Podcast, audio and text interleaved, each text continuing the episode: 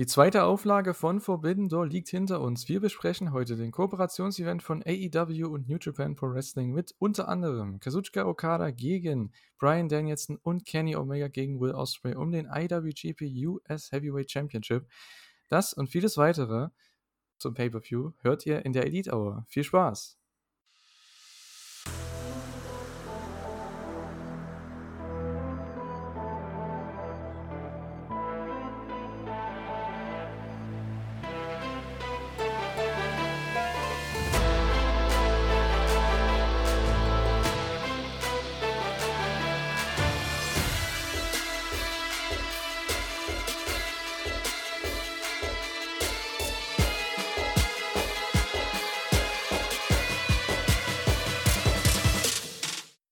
Herzlich willkommen zu einer neuen Ausgabe der Elite Hour. Wir sind wieder zurück. Heute größtenteils mit der Forbidden Door Review. Wir haben noch drei andere Shows, die wir kurz anknacksen werden. Aber ja, natürlich Forbidden Door steht im Vordergrund. Der Pay-Per-View ja, von AEW und New Japan, die Kooperationsveranstaltung von beiden Companies, eine aus Amerika, eine aus Japan. Und da habe ich mir den Stefan wieder dazu geholt. Hallo, der hat natürlich wieder wunderbar die Berichte teilweise geschrieben und ist auch genauso müde wie ich. genau, Grüße. ja, äh, einen wunderschönen Abend auch von mir. Wir haben jetzt Montagabend. Wenn, also wir nehmen gerade einen Montagabend auf. Selbstverständlich ist jetzt Verbindor keine 24 Stunden her. Collision Samstagabend habe ich Bericht geschrieben, Dynamite am Mittwoch habe ich Bericht geschrieben. Ähm, ja, Verbindor habe ich jetzt halt natürlich auch geschrieben. Also abgesehen von Rampage habe ich praktisch AEW die komplette Woche live begleiten dürfen, sage ich jetzt einfach mal positiv betrachtet.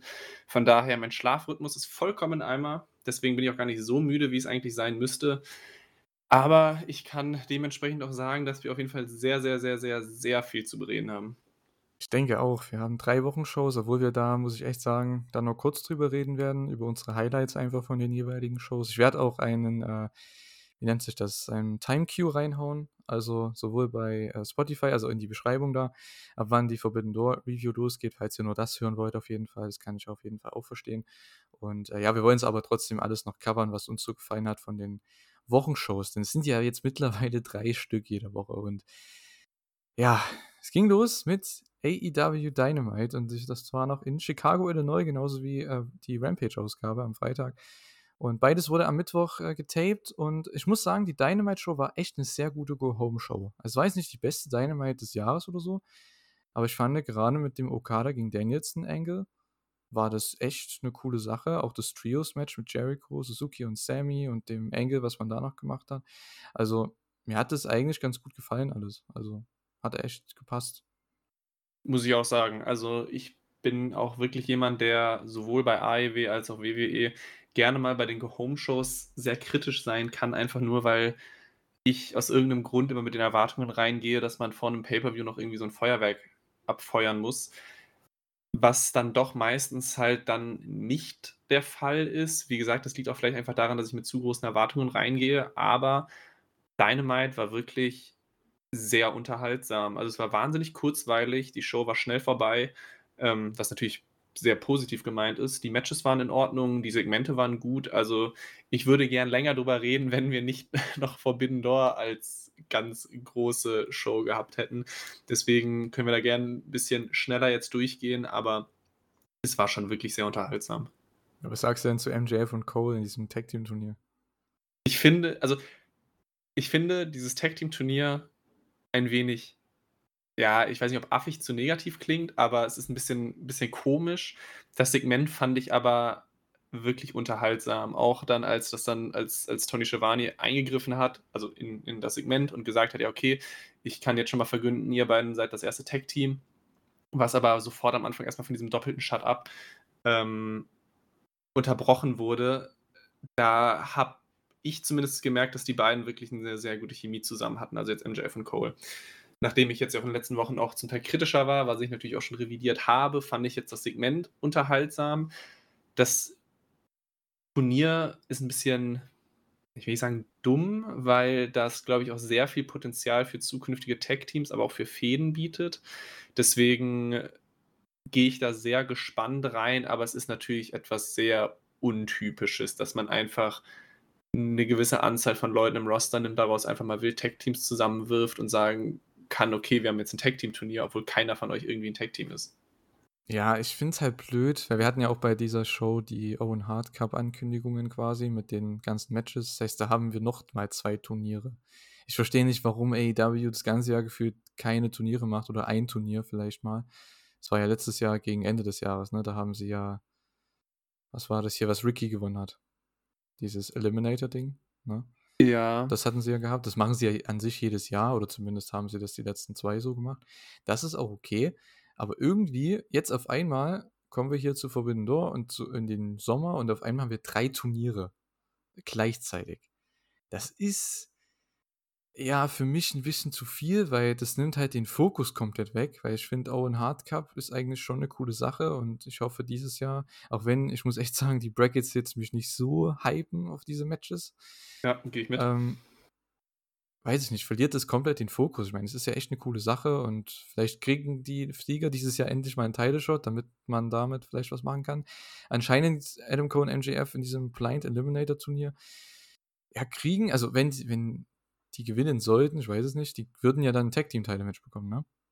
Ja, das wäre jetzt nämlich noch so meine Hm. also also die Frage gewesen, wo ich mir nicht ganz sicher war, aber in dem Turnier geht's ja wirklich um Tag-Team-Titel-Match. Ja, boah. Ich weiß nicht. Mal schauen, was sie da machen. Ähm, Owen Hart Cup läuft ja jetzt schon mit den, äh, Frauen-Matches. Da hatten wir jetzt schon 3 Stück, glaube ich, bei den letzten 3 Shows. Und, äh, nächste Woche bei Dynamite noch das 4. Und bei den Männern war jetzt, glaube ich, erst ein Match, ne, mit Das war jetzt nur. Punk, genau, Genau, letzte ja. Nacht. Boah, ist alles so, ähm, verwirrend irgendwie. Alles auf, äh, unterschiedlich beginnt. Das ist irgendwie es ist nicht es ist nicht meins. Es ist nicht meins, wenn alles so irgendwie nicht so ganz geplant ist und alles unterschiedlich kommt. Egal. Wir hatten noch ein, äh, Tag-Match-Aufbau für ein Four-Way, was dann beim Pay-Per-View, äh, stattgefunden hat für den All Atlantic Title. Und ich muss sagen, das Tag-Match fand ich jetzt nicht so überragend. Das wollte ich halt nur noch mal ansprechen, weil wir hatten da Orange Cassidy, Shibata, Zack Sabre Jr. und Daniel Garcia drin. An sich eigentlich 'ne richtig geile Ansetzung. Ich war auch sehr gespannt drauf, aber das konnten sie irgendwie nicht so durchziehen. Wahrscheinlich lag's daran, dass die irgendwie durch 2 Commercials gegangen sind, ich weiß es nicht. Es hat irgendwie keinen richtigen Flow gehabt, aber als Zack und Shibata drin waren, das war schon richtig geil und das haben sie auch beim Pay-Per-View gezeigt, dass die beiden Bock hatten. Und ich muss sagen, das war zum Glück nur die Aufwärmung für das Four-Way dann am Sonntag. Das fand ich eigentlich ganz gut. Ähm, das war deutlich besser am Sonntag. Das Four-Way-Match. Ja, ansonsten, was hatten wir denn noch? Ähm, Ja, also wenn ich wa ja. wenn ich grad noch hier einmal kurz reingrätschen darf. Das Match fand ich jetzt auch nicht überragend. Ähm es war aber trotzdem so als Aufbau dadurch, dass man jetzt ja offensichtlich da ja keine wirklichen Tag-Teams hatte, sondern einfach nur 4 mehr oder weniger zufällig dann halt zusammengewürfelte Akteure im Tag-Team-Match hatte, war halt auch der Ausgang so egal, dass es halt dann trotzdem irgendwie Entschuldigung, 'n gewissen Grad an Spannung dann auch irgendwie drin hatte und es war jetzt auch nicht verkehrt. Das Match hat, glaube ich, bisschen über 15 Minuten bekommen. Ja, Für es 'ne war für 'ne Dynamite kann man's machen, auch wenn's natürlich jetzt kein kein Es war halt Feuerwerk Filler, war. ne? Es war Ja, echt Filler, natürlich. kompletter Filler für das, was es am Ende war. Es ging um nichts. Es ging eigentlich nur darum: „Hey, danach halten alle mal den Titel fest und, äh, es gibt 'n Four-Way.“ So, das war im Endeffekt jetzt nicht so geil. Na ja, gut. Aber viel mehr gab's bei Dynamite echt nicht. Okada Danielson Angle am Ende war richtig geil. Okada hat den größten Pop ever gezogen gefühlt. Ähm, das ist echt krass, wie was die Leute teilweise für große Stars sind, weil die halt selten hier sind. Das ist bei Naito genauso, da kommen wir gleich noch bei bei Collision dazu. Und, äh, Tanahashi ja auch, obwohl er ja mittlerweile jetzt ja nicht mehr so der, ähm, ja, Main-Event-würdige Wrestler ist.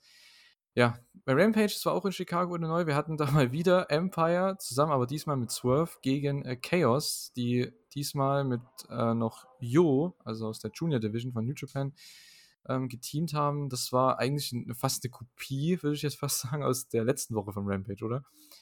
Ich habe gedacht, ja, Osprey holt den Pin. Das waren eigentlich meine exakt gleichen Notizen von letzter Woche. Sehr starkes Wrestling und Osprey holt den Pin. Ja, also ich glaube grundsätzlich, ähm, kann man sagen, dass auch die Woche also wir haben jetzt die 2. Woche, wo wir 3 Weeklies haben, war auch diese Woche Rampage wieder überraschend gut. Also, man muss halt einfach sagen, in dem Moment, wo 'n Osprey in 'nem Match drin steckt, wenn man ein Segment mit MJF und Adam Cole hat, also der AEW World Champion ist bei Rampage zu sehen, was jetzt auch in den letzten Wochen und Monaten bei weitem keine Selbstverständlichkeit war, war ja sogar erst das da. Debüt von MJF jetzt, genau. Dann dazu hast du halt noch ein ähm, Owen Hart Turniermatch gehabt, um das gerade schon mal vorwegzunehmen.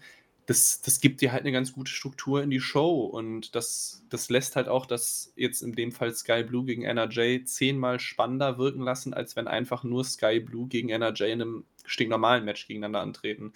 Deswegen auch insgesamt war Rampage gut und das Eight-Man Tag Team Match als, als Start hat natürlich auch dementsprechend auch Spaß gemacht. Also gerne jede Woche so. Ja, das, das ist halt ein super Match. Das hätten die auch eins zu eins bei der Pre-Show bringen können. Beim Pay-Per-View haben sie ja teilweise auch. Und äh, was war denn das noch? Das habe ich letzte Woche auch noch gesagt, ja. Ähm, das hätte man auch bei einer japanischen Show bringen können, da in der Hurricane Hall oder überhaupt bei so einer Road-to-Show von einer größeren Show bei, bei New Japan oder überhaupt. Da hätte man das auch genauso bringen können, dieses Match. Zwar, es ist immer starkes Wrestling, jeder hat seinen Spot, jeder darf mal kurz was zeigen, aber tötet sich nicht unbedingt. Und ähm, ja, die Crowd wird, kriegt einfach ein paar coole Leute zu sehen. Ich meine, Osprey und Swerve im Tag-Team ist eigentlich auch eine coole Sache. Vielleicht sehen wir da auch irgendwann nochmal ein Singles-Match. Also, ja, hätte ich schon Bock. Ansonsten, ja, du hast schon angesprochen, Sky Blue hat gewonnen gegen NRJ und steht damit im Halbfinale vom Owen Hart Cup. Bei den Frauen, wir hatten Johnny TV, der ja fast schon seinen Return gefeiert hat, muss man ja sagen. Der war ja schon mal bei AEW für eine kurze Zeit. Ist jetzt anscheinend unter Vertrag, so wie ich das mitbekommen habe. Ist jetzt mit QTV am Start. Okay, ja. Das Ein bisschen, so ein bisschen News. enttäuschend für ihn irgendwie. Also, ich Ja, meine, äh, Ah. QTV ist halt wirklich jetzt nicht so nennenswert. Natürlich, wir reden jetzt auch über äh, John, Johnny TV in dem Fall, beziehungsweise John mit jedem möglichen Nachnamen, da wo er halt auftritt. Ist jetzt natürlich auch kein Topstar oder so, aber ich meine, QTV ist jetzt gerade so an der Schwelle zu Relevanz das erste Mal seit gefühlten Ewigkeiten. Da habe ich vielleicht schon etwas Besseres kein, erhofft, erwartet oder sonst was. Aber ich finde das echt, naja, jetzt haben die hatten da so ein kleines Rap-Battle gehabt mit Harley Cameron. Mit, mittlerweile weiß ich mal ihren Namen, weil sie endlich sich mal vorgestellt hat. Das war echt cool. Und äh, ja, weiß ich jetzt nicht, ob das so eine Fehde ist, irgendwie QTV gegen die Acclaimed und Billy Gunn.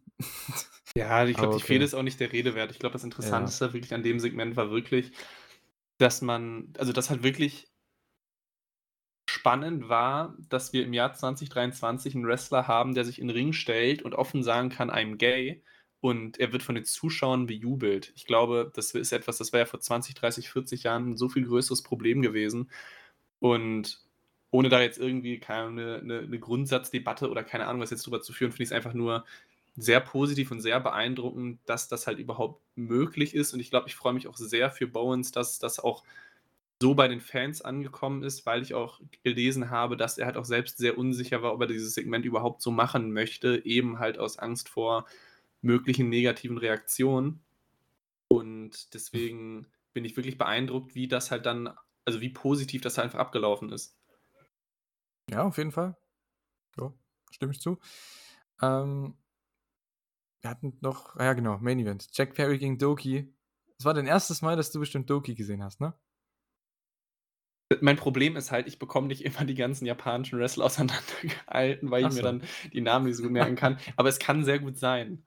Ich fand das cool. Es war sein Debüt auf, im amerikanischen TV. Der hat, Ja, okay, sehr, sehr, dann, dann ja. der hat sehr, sehr lange ähm, in Mexiko gewrestelt und kam dann 2019 als ein Ersatz, weil ich glaube, es war sogar entweder Kanemaru, also der mit ihm hier am Start war, am Ring, oder, ähm, wer war denn da 2019?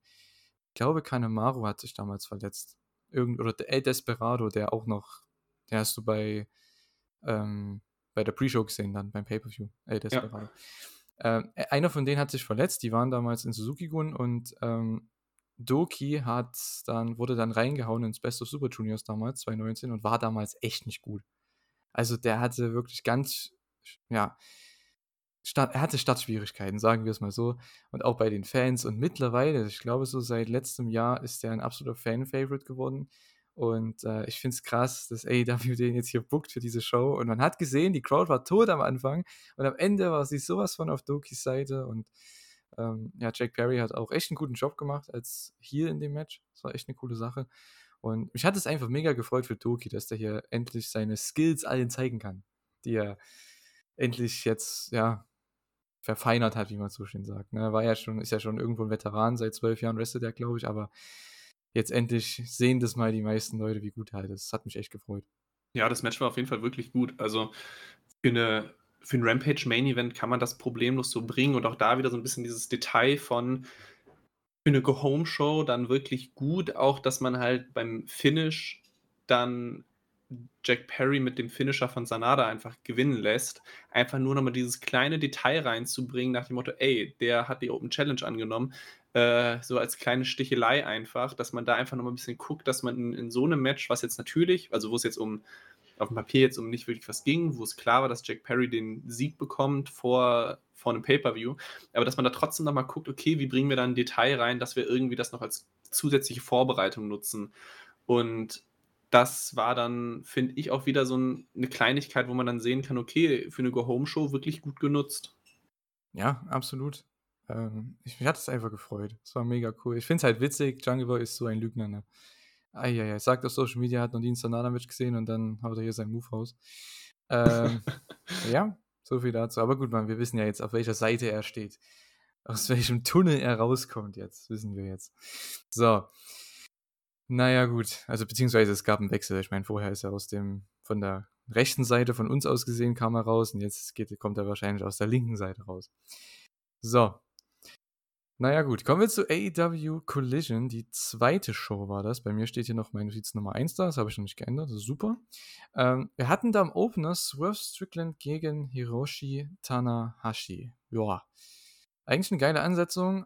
Ähm, das Match war an sich auch okay, aber ja, ich frage mich echt, wie der Kollege ne, Tanahashi ist mein, ist mein Lieblingswrestler. Ich finde, von dem habe ich so viel gelernt über Wrestling, weil einfach, ja, von den Matches, die er hatte. Ne? Ich habe so viel gelernt über Wrestling, über Psychologie und Selling und alles, was man halt da beachten muss. Und einfach, weil ich seine Matches geschaut habe und gefeiert habe und ihn jetzt so zu sehen hier in diesen Signals-Matches zweimal an zwei Tagen. Ah, es tut weh. Ich weiß nicht, wie der sieben Matches im G1 worken soll, ne? Ist mir ja, ich muss auch sagen, ich habe, also ich bin ja bei weitem nicht jemand, der irgendwie die, die beste Zeit von einem Tanahashi mitbekommen hat. Also bei, weitem nicht. Ich habe jetzt ja nur das im Zuge von Forbidden Door dieses Jahr, Forbidden Door letztes Jahr mitbekommen. Und um jetzt erstmal bei dem Match nur zu bleiben, ich meine, ich weiß, wie gut Tanahashi war oder vielleicht immer noch ist. Und ich weiß selbstverständlich, wie gut ein Strickland in einem Match sein kann, wenn man ihm ein bisschen Zeit auch gibt. Aber ich muss trotzdem sagen, das Match war ein bisschen. Ja, mir fällt kein, kein besseres deutsches Wort ein. Es war so ein bisschen underwhelming, weil ich eigentlich dachte, okay, sehr coole Ansetzung, das kann richtig gut werden. Aber das Match ja. war wirklich nicht mehr als okay. Und das war wirklich schade, weil da, ich meine, wie gesagt, ich, ich, ich kann jetzt nicht viel zu Tanahashi sagen, aber da hat man, glaube ich, schon so ein bisschen Alter und Verletzungshistorie und so gemerkt, weil da ging nicht mehr so viel reibungslos. Naja, Verletzungshistorie nicht unbedingt. Einfach der Typ restet seit 15 Jahren im Main Event oder hat ungefähr 15 Jahre Main Event gerestet, so ab 2005 oder so. Und ja, hat halt immer, die, er war immer ganz oben, die ganze Zeit. Er war ja der größte Star von New Japan. Ne? Der hat die Company wieder nach oben gezogen, so dass sie jetzt da ist, wo sie ist, dass sie jetzt so erfolgreich ist wieder seit ein paar Jahren. Und ähm, das ist unter anderem ihm zu verdanken, weil er eben dieser, dieses ja, Generationstalent ist. Ne? Wir reden ja immer von MJF, der immer in seiner Promo sagt, er ist ein Generational Talent. Ja gut, Tanahashi ist das halt. Ne? Und er hat es auch bewiesen die letzten 15 Jahre und das nimmt ihm halt jetzt mit. Ne? Ich denke, Wrestling und die Crowd-Reaktion, das kriegt er ja alles noch, das kann der alles noch. Aber seine Knie machen es nicht mehr mit oder zumindest ein, eines seiner Knie. Ich weiß nicht, welches das ist, aber man merkt es beim High Fly Flow, wenn er aus Top Rope geht. Ja, das, das ist nicht mehr stabil. Ne? Da kommt ja, da kriegt ja auch keine Sprungkraft mehr hin, gar nichts. Das ist echt. Boah, ich, ich werde den G1 schauen. Es ist halt mein Lieblingswrestler, aber Boah, nee. ich weiß ja nicht. Naja, gut. Aber es war trotzdem, du hast schon recht, es war ein bisschen enttäuschend, aber ich weiß nicht, wahrscheinlich bist du auch mit zu viel hohen Erwartungen reingegangen, was ich aber auch verstehen kann, weil Tanahashi wird immer so gesagt, er ist der größte Star von New Japan die letzten 20 Jahre mit. Da kann ich das schon verstehen. Das Ding ist bei mir, ich wusste, dass das nicht gut wird so. Das ist wie bei ja, dem MJF-Match. Ich wusste, da es wird schwierig. Ja, ja, das, das, das Wissen hatte ich natürlich vorher nicht. Ich habe gedacht, boah, richtig krasser Opener für, für Collision, den könnte man noch 20 Minuten geben. Und Na. ich meine, du hattest mir ja schon letzte Woche gesagt, dass, dass Tanahashi wahrscheinlich nicht mehr als die 10 bis 15 macht. Und in dem Match habe ich halt dann auch gemerkt, warum er nicht mehr die 20 Minuten macht. Und das, das, das soll jetzt gar nicht so gemein klingen, weil ich, ich glaube dir das zu 110 Prozent, was er halt alles für New Japan und so geleistet hat und wie gut er damals war. Aber objektiv betrachtet muss man halt auch im Vergleich sehen, dass es halt auch in der Ausgabe dann doch eher eins der schwächeren Matches war. Und ähm, liegt natürlich auch daran, dass die anderen Matches zum Teil auch wirklich wieder sehr gut waren, aber mehr als ein Okay, mehr als ein Durchschnitt bekommt das leider von mir nicht. Ja, was ähm, man eigentlich nicht sagen kann für Andrade gegen äh, Brody King. Das war echt ein richtig gutes Match. Hat mir auch wieder super gefallen. Ähm, natürlich kein überragendes Finish. Ich glaube, da wirst du auch das gleich noch kritisieren. Ähm, aber ich muss echt sagen, für ein TV-Deal geht es schon. Also für so ein TV, wie sagt man, so eine ähm, so einen TV-Angle. Da habe ich eigentlich nichts gegen, wenn, das, wenn es ein DQ gibt, ist vollkommen okay. Ähm, weil das DQ war ja jetzt nicht irgendwie, dass der reinkommt mit einem Stuhl einfach mitten im Match oder so. Es war halt direkt vom Finish. Also der hat den ja eigentlich weggehabt, sage ich jetzt mal. Ne? Das war halt eigentlich ganz cool gemacht. Ich habe das nicht kommen sehen, dass Buddy Matthews da reinkommt. Ja, ich finde es auch okay. Ich meine, vielleicht aus WWE-Sicht kann man eher sagen, dass man solche Finishes dann noch ein bisschen mehr gewohnt ist.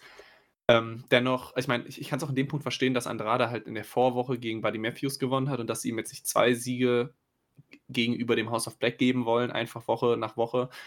Kann ich dann auch verstehen.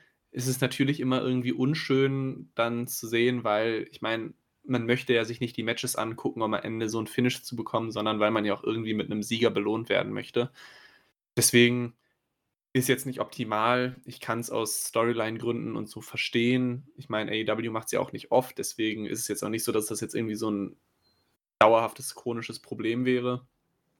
Positiv betrachtet muss ich aber sagen, dass mir Andrade jetzt in zwei Matches bei Collision wirklich so ein kleines, also ein Big-Time-Feeling wäre zu groß. Aber ich weiß, wie unfassbar gut er bei NXT früher war ich weiß auch, wie enttäuschend sein Run im Main Roster war und ich weiß auch, wie enttäuschend ich ihn bisher bei AEW im Main Roster auch mit der AFO und so fand. Das war immer so ein, boah, brauche ich nicht, interessiert mich nicht. Oft irgendwelche Multiman-Matches, die ich mir eh nicht so gerne angucke und so weiter und so fort. Und er hatte jetzt in zwei Wochen zwei Matches, die mir beide wirklich wahnsinnig viel Spaß gemacht haben. Und da kann ich dann auch über das äh, Finish vielleicht ein bisschen hinwegsehen. Und ich muss auch sagen, es ist für mich in der Ausgabe auch wieder Match of the Night gewesen. Fand ich besser als den Main Event. Oha. Kommen wir noch gleich zu. Und ja, also wenn, wenn man wirklich Andrade gerade so ein bisschen aufbaut, als einer der Top-Stars von Collision, muss ich aktuell sagen, habe ich richtig, richtig Bock drauf, weil er gibt mir wieder dieses Gefühl, was er alles kann, wie gut er die Crowd worken kann, dass er gleichzeitig wirklich, also Andrade hat ja einen Oberkörper wie ein Bär, also der, der ist ja so ein Paket und trotzdem haut der dir da Moves raus, die er eigentlich mit seiner Statur kaum so machen sollte oder könnte oder was weiß ich was. Deswegen, es macht gerade richtig Spaß, Andrade wieder zuzusehen, wenn er halt auch die Möglichkeit bekommt, sein Können unter Beweis zu stellen. Ja, es wirkt so, als ob er endlich angekommen ist bei AEW. Und es ist ja immer schön zu sehen. Ist ja auch ein super Talent. Ne? Ich glaube, deswegen ist er auch immer noch da. Ich glaube, wenn er nicht so gut wäre, dann wäre er auch schon weg gewesen irgendwie jetzt. Oder der wäre nicht im TV wieder. Ähm, aber finde ich cool. Vielleicht macht man was mit Andrade gegen Malachi. Vielleicht holt er sich noch halt zwei Leute dazu. Wer auch immer das dann am Ende sein soll. Ähm, und ja, dann haben wir ein Trios-Match. Ich meine, wir hatten jetzt auch länger kein Trios-Title-Match. Also kann man mal machen.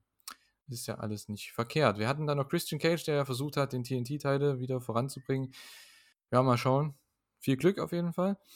Äh, Willow Nightingale zieht ins Halbfinale ein mit einem Sieg über Nyla Rose also vom Owen Hart Cup, das Halbfinale, wird dann antreten gegen die Siegerin von der Forbidden Door Pre-Show, da kommen wir gleich noch zu. Und äh, ja, der Main Event, den hatten wir noch, ne? Und Powerhouse Hobbs hat ein Squash-Match gemacht. Ja, gut. Müssen wir das ansprechen? Ich glaube nicht. Nee, nur Vollständigkeit, ja. halber kurz erwähnt. Ähm, ja, gut. Ähm, Main Event war, fand ich richtig stark. Also, hat mir viel besser gefallen als letzte Woche. Ich weiß nicht, wieso, es waren ja fast dieselben Leute im Match, aber irgendwie, wahrscheinlich durch den Heat, weil es war halt eine echt coole Sache. Irgendwie 80% haben Punk ausgebucht, 20% haben ihn aber gecheert und es, es war einfach eine, eine coole Atmosphäre. Das hat mich äh, ja sehr erfreut und haben auch wieder 30 Minuten fast bekommen, glaube ich, im TV. Mit, also Commercials noch dazu natürlich. Aber es war echt eine sehr starke Performance von allen irgendwie. Ich fand auch, muss ich echt sagen, die Guns, also die haben auch ihre Rolle mittlerweile gefunden. Den Entrance finde ich so cool mittlerweile. Ähm, die haben einfach immer was dazugenommen zu ihrem Entrance. Erst ja, hatten sie ihre komische andere Kleidung gehabt. Jetzt haben sie das auch komplett geändert in weiß und so komplett over the top sieht das fast schon aus. Aber dann wird es abgedunkelt beim Entrance und dann schießen sie quasi ähm, oder spucken sie aus ihrem Mund irgendwie Wasser raus und schießen dann quasi mit den Gunshots. ihr wisst, glaube ich, was ich meine. Ihr habt es ja bestimmt gesehen. Es ist so cool gemacht mit der Kamerafahrt, die dann um sie herumgeht. Ich finde, das hat einfach schon äh, Starpotenzial. Und ich muss echt sagen, ähm, dass die im Bullet Club Gold jetzt wahrscheinlich sind, das ist echt eine sehr gute Idee gewesen und äh, freut mich. Es passt ja auch. Ne? Ganz ab ist ja deren ähm, Handzeichen und das passt ja so sowas von wie die Faust aufs Auge. Ne? Ich muss sagen, ich stimme dir in praktisch allem zu, was du gesagt hast, aber jetzt trotzdem zu dem Punkt, warum das für mich nicht Match of the Night war. Das war für mich ein ganz klarer Fall von, also natürlich sehr, sehr subjektiv und sehr persönliche Meinung, aber das Match war Opfer seiner Stipulation. Für mich, das hat wahnsinnig viel Zeit bekommen, was ich auch cool fand und dann auch gemerkt habe, als ich das ja dann auch live geguckt und geschrieben hatte und wir hatten dann ungefähr, was weiß ich, halb vier Uhr morgens und die Einzüge haben angefangen, wo ich dann dachte, oh krass, die kriegen wahrscheinlich wieder richtig viel Zeit. Hat mich das auch gefreut, aber das Match war mir trotzdem irgendwie dann mittendrin zu lang. Es hatte für mich dann an vielen Stellen dann irgendwie nicht genug Tempo und du hast ein 4 gegen 4 und es war halt dann zu oft und zu lange einfach nur dieses 1 gegen 1 und einer wird irgendwie im Ring am Boden gehalten und die Heels kloppen dann halt irgendwie 5 bis 10 Minuten auf den einen, bis irgendwann der Hot Tag kommt und so weiter. Und es war irgendwie ein ich war nach dem Match dann doch irgendwie ganz froh, dass es rum war. Und ich kann auch vollkommen verstehen, wenn man da einer ganz, ganz, ganz anderen Meinung ist sage ich nichts gegen. Es ist einfach nur für mich persönlich, dass das wie ein, per ein perfektes Beispiel war, dass ich mit Multi-Man-Tech-Matches einfach nicht warm werde. 4 gegen 4 ist mir zu viel.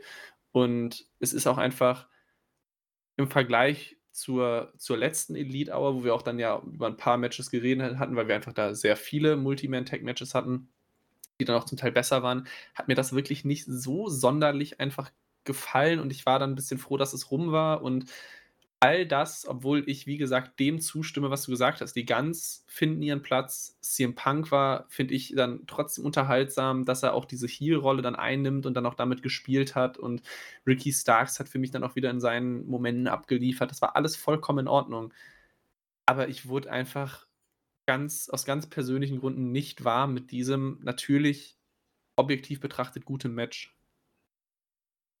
Ja, gut, das ist halt, wie gesagt, du hast ja gesagt, ne, deine persönliche Meinung, dass du halt die mit der Stip oder mit der Ansetzung, dass es halt ein 4 gegen 4 ist, halt nicht so viel anfangen kannst. Ich meine, das ist halt schon irgendwo nachvollziehbar, das kann ich schon verstehen, weil es ist halt jetzt auch zweimal in Folge, ne, so ein Multiman-Match im Main Event mit 30 Minuten TV-Zeit. Ja. Aber ich hoffe mal, solange sie das nicht nächste Woche machen, ist eigentlich alles okay, weil dann wird es irgendwann ein bisschen zu viel. Ähm, zweimal kann man es machen und äh, ich finde es auch gut, dass am Ende ja, Bullet Club gewonnen hat. Fand ich cool. Ähm, Jay White hat den Sieg geholt über Ricky Starks. Ricky Starks ist ja auch im Turnier drin, genauso wie Juice Robinson im, im Owen Hard Cup. Die werden auch nächste Woche, glaube ich, aufeinandertreffen. Und ich kann mir sogar vorstellen, dass Ricky das Ganze gewinnt. Ähm, vielleicht sogar mit einem Sieg über Punk im Finale, dass man Punk dann heel turnt oder so, ich weiß es nicht. Oder man lässt halt Punk gewinnen und der tritt dann halt gegen MJF an, ne? um den Teil. Ja, ich, ich finde es auch gerade generell, ich, also ich, wir haben ja auch eben gerade schon ein bisschen drüber geredet, wir sind, glaube ich, beide so ein bisschen zwiegespalten, was den Own Hard Cup angeht, weil wir jetzt in der ersten Runde ja auch relativ viele so Fäden-Matches haben und ab dann weiß ich nicht mehr, was da genau passieren soll. Also. Es, ja, es ist schon sehr, also, ja, es ist schon sehr vorhersehbar, muss ich echt sagen. Du hast halt Punk drin und jetzt auch keine anderen, ich sag jetzt mal, gepushten Leute. Die sind zwar alle da, so ein Hobbs oder so, der kann auch ins Finale kommen, der kann das theoretisch auch gewinnen, aber das sind alles so Leute, die sind hier und da mal bei Rampage oder so, haben einen Squash bei Collision, aber die sind jetzt nicht gepushte Leute. Wenn jetzt ein Hangman Page drin wäre oder ein John Moxley oder sowas, ne? Das wäre halt was anderes. Weil die werden halt mittlerweile, sie haben eine Fehde und die werden da halt gepusht und da hättest du gewisse, ja, gewisse andere Leute drin, die halt, die auch gewinnen können, die auf einem ähnlichen Niveau vom, von der Chance sind wie Punk, sage ich jetzt mal. Weil Punk Ja, ist ja schon absoluter Favorit, ne? Ja, das auf jeden Fall, weil Punk ist so groß, dass er nicht einfach da jetzt so eine Niederlage mir nichts, dir nichts bekommt. Ich glaube, man kann jetzt schon sagen, Samoa Joe gegen Roderick Strong sollte relativ klar sein, dass das Joe wahrscheinlich dann gewinnt. Dann kriegen wir im Halbfinale Punk gegen Joe. Einfach nur, um das halt von Collision von vor einer Woche wieder aufzugreifen. Anderer Turnierbaum wird mit ziemlicher Sicherheit Powers Hobbs gegen Dustin Rhodes gewinnen. Mhm. Das wird dazu führen, um allein dann da schon wieder Heel gegen Face zu haben, dass sich Ricky Starks gegen Juice Robinson durchsetzt. Ähm, ich glaube auch dann im Halbfinale nicht, dass Punk gegen Joe einfach so im Halbfinale verliert, finde ich ein bisschen sehr aus dem Nichts. Das heißt, Punk sehe ich dann auf jeden Fall im Finale. Auch da wäre wieder für Heel gegen Face, müsste eigentlich Ricky Starks dann ins Finale kommen, damit wir halt da einfach wieder, wieder das, das, das, das klassische Gegenüberstellen haben, äh, Gegenübertreffen, weiß ich nicht, wie ich es gerade anders formulieren soll. Das heißt, wir haben im Finale CM Punk gegen Ricky Starks und das finde ich ein bisschen komisch, weil Naja. Punk nicht, also das wäre so ein bisschen, da verliert ja Punk nicht. Auf keinen Fall verliert CM Punk gegen Ricky Starks. Ja gut, Wenn aber du kannst halt eine overbooked Story wird. kannst du halt draus machen. Weil das ist ja, denke ich mal, der Sinn dahinter, hinter dem Finale, weil ich denke mal, man braucht noch ein bisschen was in Richtung August, Ende August, September. Und ich denke, mit Punk und Ricky, da könnte man echt was machen. Weil Ricky hat ja bisher jetzt auch, der steht ja auch in der Luft irgendwie, ne? Ja, der ist halt noch so halb in der. Fehde gegen den Bullet Club Ja. Gold, aber irgendwie ist das auch gerade so ein bisschen am Ausplätschern. Genau, und mit Jay wird man, denke ich, kein Rematch machen. Deswegen, ich gehe eher von Jay gegen Punk aus als großes Match in Zukunft dann. Vielleicht sogar für All In oder so, ich weiß es nicht. Ähm, ja, mal sehen. Ricky gegen, gegen Punk wäre, cool, wäre ein cooles Finale, weil die Fans halt hinter Ricky wären. Und da könnte Punk halt, per, da brauchst du halt nicht bei Punk so, wie soll ich das sagen? Bei Hobbs weißt du genau, Hobbs wird gecheert gegen Punk. Das weißt du sofort. Na, Ja. Das ist halt so. Und bei Ricky, da kannst du es ja machen, weil der ist ja so oder so ein Babyface. Ähm, von daher wäre es ein cooles Match und es wäre auch ein spannenderes Match, weil bei Hobbs gegen Punk, ich glaube einfach nicht, dass Hobbs Punk besiegen würde. Ähm, bei Ricky könnte ich es mir eh schon vorstellen, aber Punk ist natürlich absoluter Favorit. Ja, bei den Frauen, ich weiß ja nicht, da kommen wir gleich mal zu hier. Wir haben ja hier das äh, Owen Hart Quarterfinal-Match noch bei der Zero-Hour-Show. Ja, muss ich auch sagen, weiß ich jetzt nicht. Ist jetzt nicht so, ist auch irgendwo vorhersehbar, in Anführungszeichen, ne? Was da passiert. Aber gut. Ja. Gut, ja, das war AW Collision, beziehungsweise alle Weeklies, die wir jetzt kurz hier besprochen haben, in, ja, was heißt kurz, also trotzdem eine halbe Stunde oder so. Ähm, ja. Ich würde sagen, kommen wir zu AEW und New Japans Forbidden Door Show, die zweite Auflage hier. Und wir starten, wir hatten ja eigentlich 14 Matches geplant, aber es waren am Ende, glaube ich, nur 13, wenn ich das richtig sehe. Ja. Denn Adam Cole und Filthy Tom Lawler hatten leider kein Match, denn Adam Cole war krank. Ich denke aber trotzdem, dass Filthy Tom Lawler sein Match gegen Adam Cole nachgeholt bekommt. Davon gehe ich jetzt mal aus. Ich denke, sie werden wir bei einer Dynamite sehen oder so, in den nächsten Wochen. Mal schauen. Oder Collision. Na, kann man ja immer bringen. Ja. Naja. Ist ja ganz entspannt. Ja, Zero Hour ging los. Wir hatten da vier Matches. Und zwar hatten wir da Chaos und, also Rocky Romero, Trent Barretta und Chuck Taylor. Und El Desperado, der eigentlich bei den, bei Strong Style, bei dieser Fraktion auch startet. Das finde ich witzig, dass der mit Chaos zusammenteamt. Das ist, naja, ist auch eine Konversation für eine andere Sache. Ähm, gegen die Mogul Embassy, und zwar Swerve Strickland, Brian Cage und die Gates of Agony. Swerve hat hier den Pin geholt und für sein Team hat ja den Tag davor verloren, deswegen hat man ihm hier den Pin gegeben, denke ich mal. Und äh, es war halt leichte, entspannte Kost. Das ist halt typische Pre-Show-Kost. Das war eigentlich richtig cool. Also kann man sich auf jeden Fall anschauen. So nebenbei, so bevor, in der Vorbereitung für den großen Pay-Per-View war das eigentlich perfekt. Ja, dafür ist es auf jeden Fall in Ordnung. Das ist kein Match, wo man jetzt irgendwie sagen muss, man, man muss es gucken, weil sonst, also man darf es auf keinen Fall verpassen oder so. Aber wenn man irgendwie, gerade für diejenigen, die es live schau äh, schauen in, in Deutschland, Europa oder generell, wo es einfach zu keiner so tollen Uhrzeit ist und man um 1 Uhr nichts mehr zu tun hat, dann kann man halt bei AEW immer sehr gut in die Pre-Show einfach reinschauen. Man sieht ein Match, das ist vollkommen in Ordnung. Äh, das Eight-Man-Tag-Team-Match hat mir auch ehrlich gesagt besser gefallen als das von Collision. Äh, deswegen, das, das kann man ohne jede Frage so machen. Und auch da, um wieder den kurzen AEW-WWE-Vergleich reinzubringen, weil es da ja mittlerweile in der Pre-Show nur noch Promo-Videos gibt und irgendein Expertenpanel und keine Ahnung was. Also du schaust dir eine Stunde lang nur das an, was du eh schon weißt, wenn du die Shows verfolgt hast. Macht hier die Pre-Show wahnsinnig viel Spaß, weil ich habe ja, wie gesagt, das ganze Ding live geschaut und weil ich den Bericht geschrieben habe, musste ich natürlich auch die Pre-Show mir komplett anschauen. Und ähm, das war wirklich angenehm. Also man hatte ab 1 schon eine gute Unterhaltung mit den vier Matches. Auch vor allem mit dem, mit dem Opener, der vielleicht sogar, lass mich überlegen, ja, wahrscheinlich sogar das Match der Pre-Show war. Ja, kann man so sehen. Mehr oder weniger. Ich weiß nicht ja, ich habe da jetzt nicht so drauf geachtet, was jetzt das beste Match war oder so. Ich habe das halt mehr oder weniger nebenbei laufen lassen. Das ist halt gut. Du hast halt neben, ich habe mir nebenbei noch was zu essen gemacht, halt, ne, keine Ahnung. Ja, gut. war halt da, dafür bietet sich eine Pre-Show an. Ja, ne, also nebenbei halt so das Brot geschmiert oder so. Ich habe da jetzt nicht alles direkt äh, so voll und ganz verfolgt und zwar bei jedem Move drin, weil es ist halt, es sind halt random Pre-Show-Matches, die halt bei Forbidden Door hier kommen mit AEW gegen New Japan, Leute. Und äh, ja, finde ich aber ganz cool, dass Despe hier eine Chance bekommen hat, El Desperado.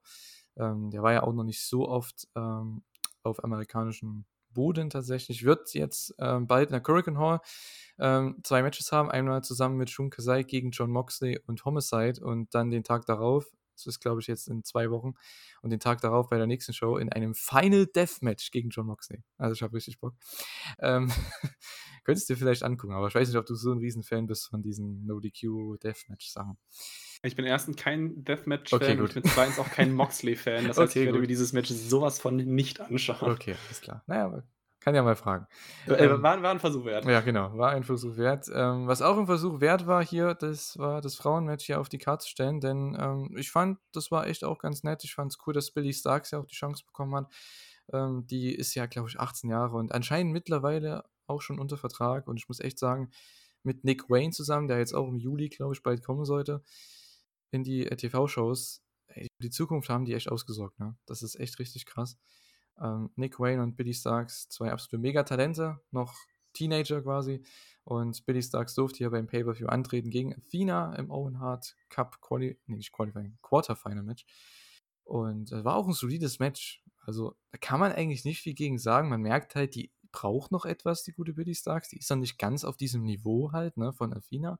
Aber, aber hey, ich meine, die ist 18. und trotzdem ist die halt schon mega abgebrüht, was das angeht. Also ich finde trotzdem, da kannst du fast nichts gegen sagen. Und äh, Athena hat das Ganze gewonnen. Favorit hat sich durchgesetzt. Ich glaube, damit haben die meisten gerechnet. Und steht jetzt damit auch im Halbfinale. Also wir haben wieder mal Champion gegen Champion. Ring of Honor Women's Champion gegen die Strong Women's Champion von New Japan mit Willow Nightingale. Also ist eine coole Ansetzung. Freut mich drauf. Ja, ich muss auch sagen, also erstmal das, was ich jetzt eben schon gesagt habe, was einfach immer der Vorteil an Turnieren ist. Du hast immer etwas, was dir für deine Shows, ich meine, jetzt mit Pay-Per-View braucht man es nicht so sehr, aber in einer Weekly beispielsweise, erstmal eine Struktur gibt. Es gibt dir Matches vor, die du vielleicht nicht so sehr planen oder aufbauen musst, weil das Turnier ist halt Aufbau genug. Damit hast du jetzt in dem Fall auch ein Match gehabt mit, klar war Athena die Favoritin, aber es ist halt dann trotzdem immer so ein bisschen Spannung drin, was halt, also wer halt gewinnt, weil es eine Konsequenz hat. Und wenn das jetzt ein Ring of Honor Women's Championship Match gewesen wäre, dann wäre es halt klar gewesen, dass Athena den Titel nicht abgibt und dann wäre es unspannend gewesen. In einem Turnier kannst du viel leichter, in dem Fall Athena beispielsweise irgendwie screwen, um eine andere Feder aufzubauen oder was weiß ich was.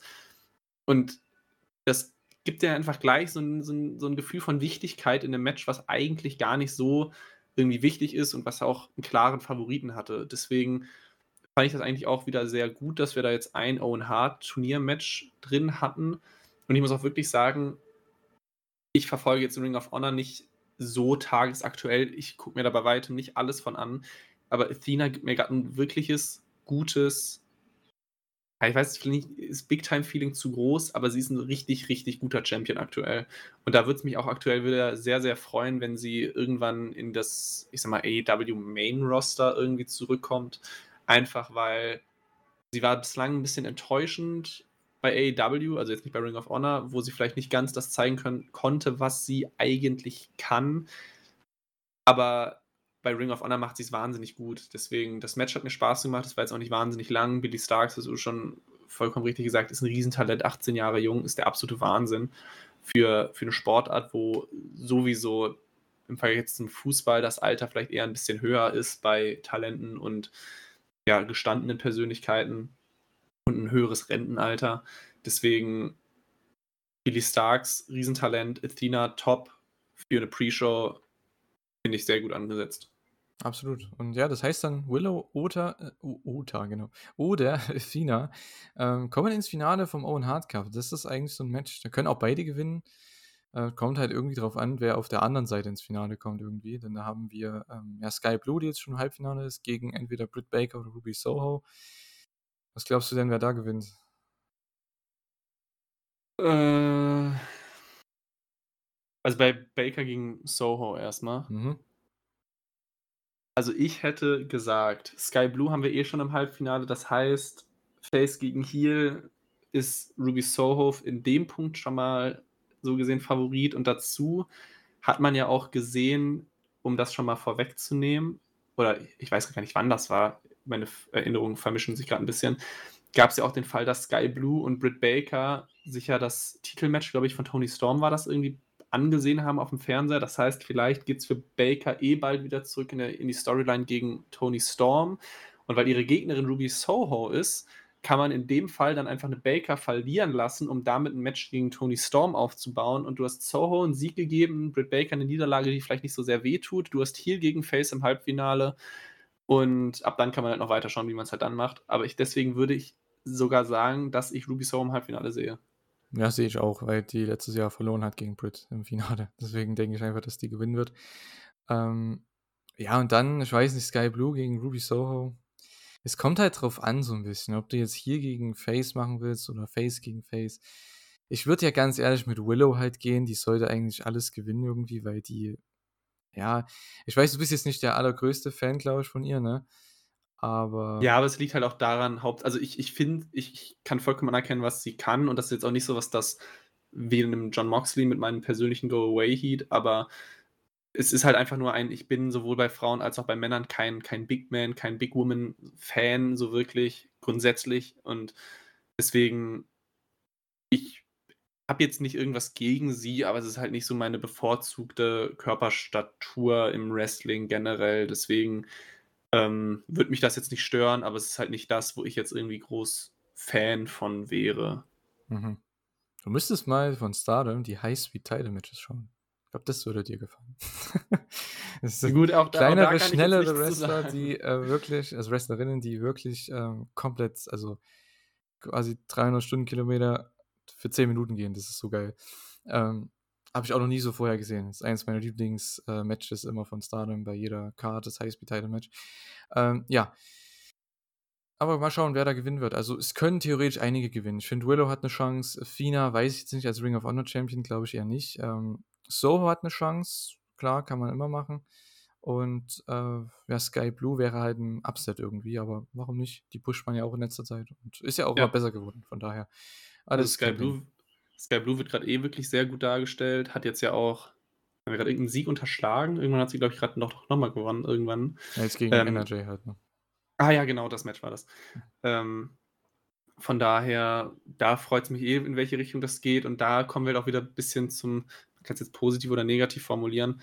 Aber wenn es um bei dem Turnier am Ende wirklich um nichts geht, einfach nur um diese komische Trophäe oder Gürtel, der halt irrelevant ist, dann kann natürlich auch umso mehr wirklich jeder diesen, dieses Turnier gewinnen, weil es hat ja an sich keine Konsequenz. Deswegen. Ja, was echt dumm ist. Das, das muss kein. ja, ja, natürlich, was dumm ist. Also deswegen halt, man kann es positiv oder negativ formulieren, aber deswegen kann halt wirklich sehr viel Verschiedenes passieren, weil es muss kein Topstar gewinnen. Das kann theoretisch jeder gewinnen, den du gerade irgendwie einen Sieg geben willst oder generell besser darstellen willst oder was weiß ich was. Und deswegen, ja, deswegen kann auch eine Britt Baker in der ersten Runde rausfliegen. Absolut. Ähm, ja.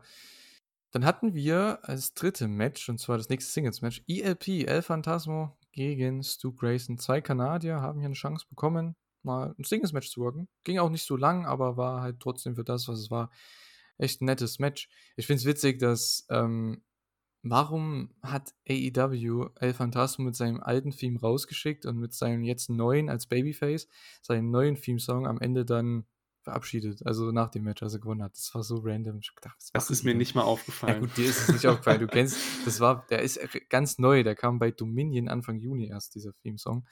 Und äh, ja, das fand ich ein bisschen komisch. Naja, gut. War auch bei Zack irgendwie so. Bei Zack, als der rauskam für das Four-Way, da kam auch sein alter Theme-Song. Und nicht sein, das war sein Theme von Suzuki-Gun. Und der ist jetzt bei TMDK seit Januar.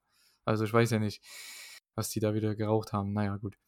Ähm, ja, gut. ELP ähm, gewinnt aber am Ende mit dem äh, CR2. Ähm, das ist so ein cooler Wrestler. Also, der ist auch so over in Japan vor allem, also als Babyface. Hat da in die Herzen der Fans gerestelt. Und ich war echt froh, dass ich auch eine Chance bekommen habe. Ich hoffe für ihn auf gute Ergebnisse im G1. Da ist er auch dabei. Wrestelt da unter, unter anderem auch gegen Osprey und Okada, glaube ich. Also, da sind, die sind im selben Block. Wird also eine ganz coole Sache. Und äh, ja, wie fandst du den denn? Oder wie fandst du das Match? Ich fand's okay. Ich war aber trotzdem überrascht, weil ich meine, ich habe jetzt auch einen Stu Grayson außerhalb von, von AEW nicht verfolgt. Klar, habe ich nicht. Ähm, deswegen zu El Phantasmo kann ich eh nicht so wirklich was sagen. Deswegen war ich überrascht, dass überhaupt Stu Grayson es geschafft hat, auf diese überhaupt in die Pre-Show zu kommen, weil er ja ähm, bei sonstigen, in seiner oder in seiner sonstigen AEW-Vergangenheit jetzt auch wirklich kein großer Name irgendwie war. Deswegen, ich fand es nett. Ich glaube, das Match ging irgendwie gut sieben Minuten. Von daher, das war kurz, das war knackig. Wie gesagt, für eine Pre-Show kann man es machen. Erneut nichts, was man gesehen haben muss. Oder vielleicht im Fall von dir, wo man auch mal nebenher sich was zu essen machen kann oder so, wo man vielleicht auch nur alle 30 Sekunden mal ein bisschen reinschaut.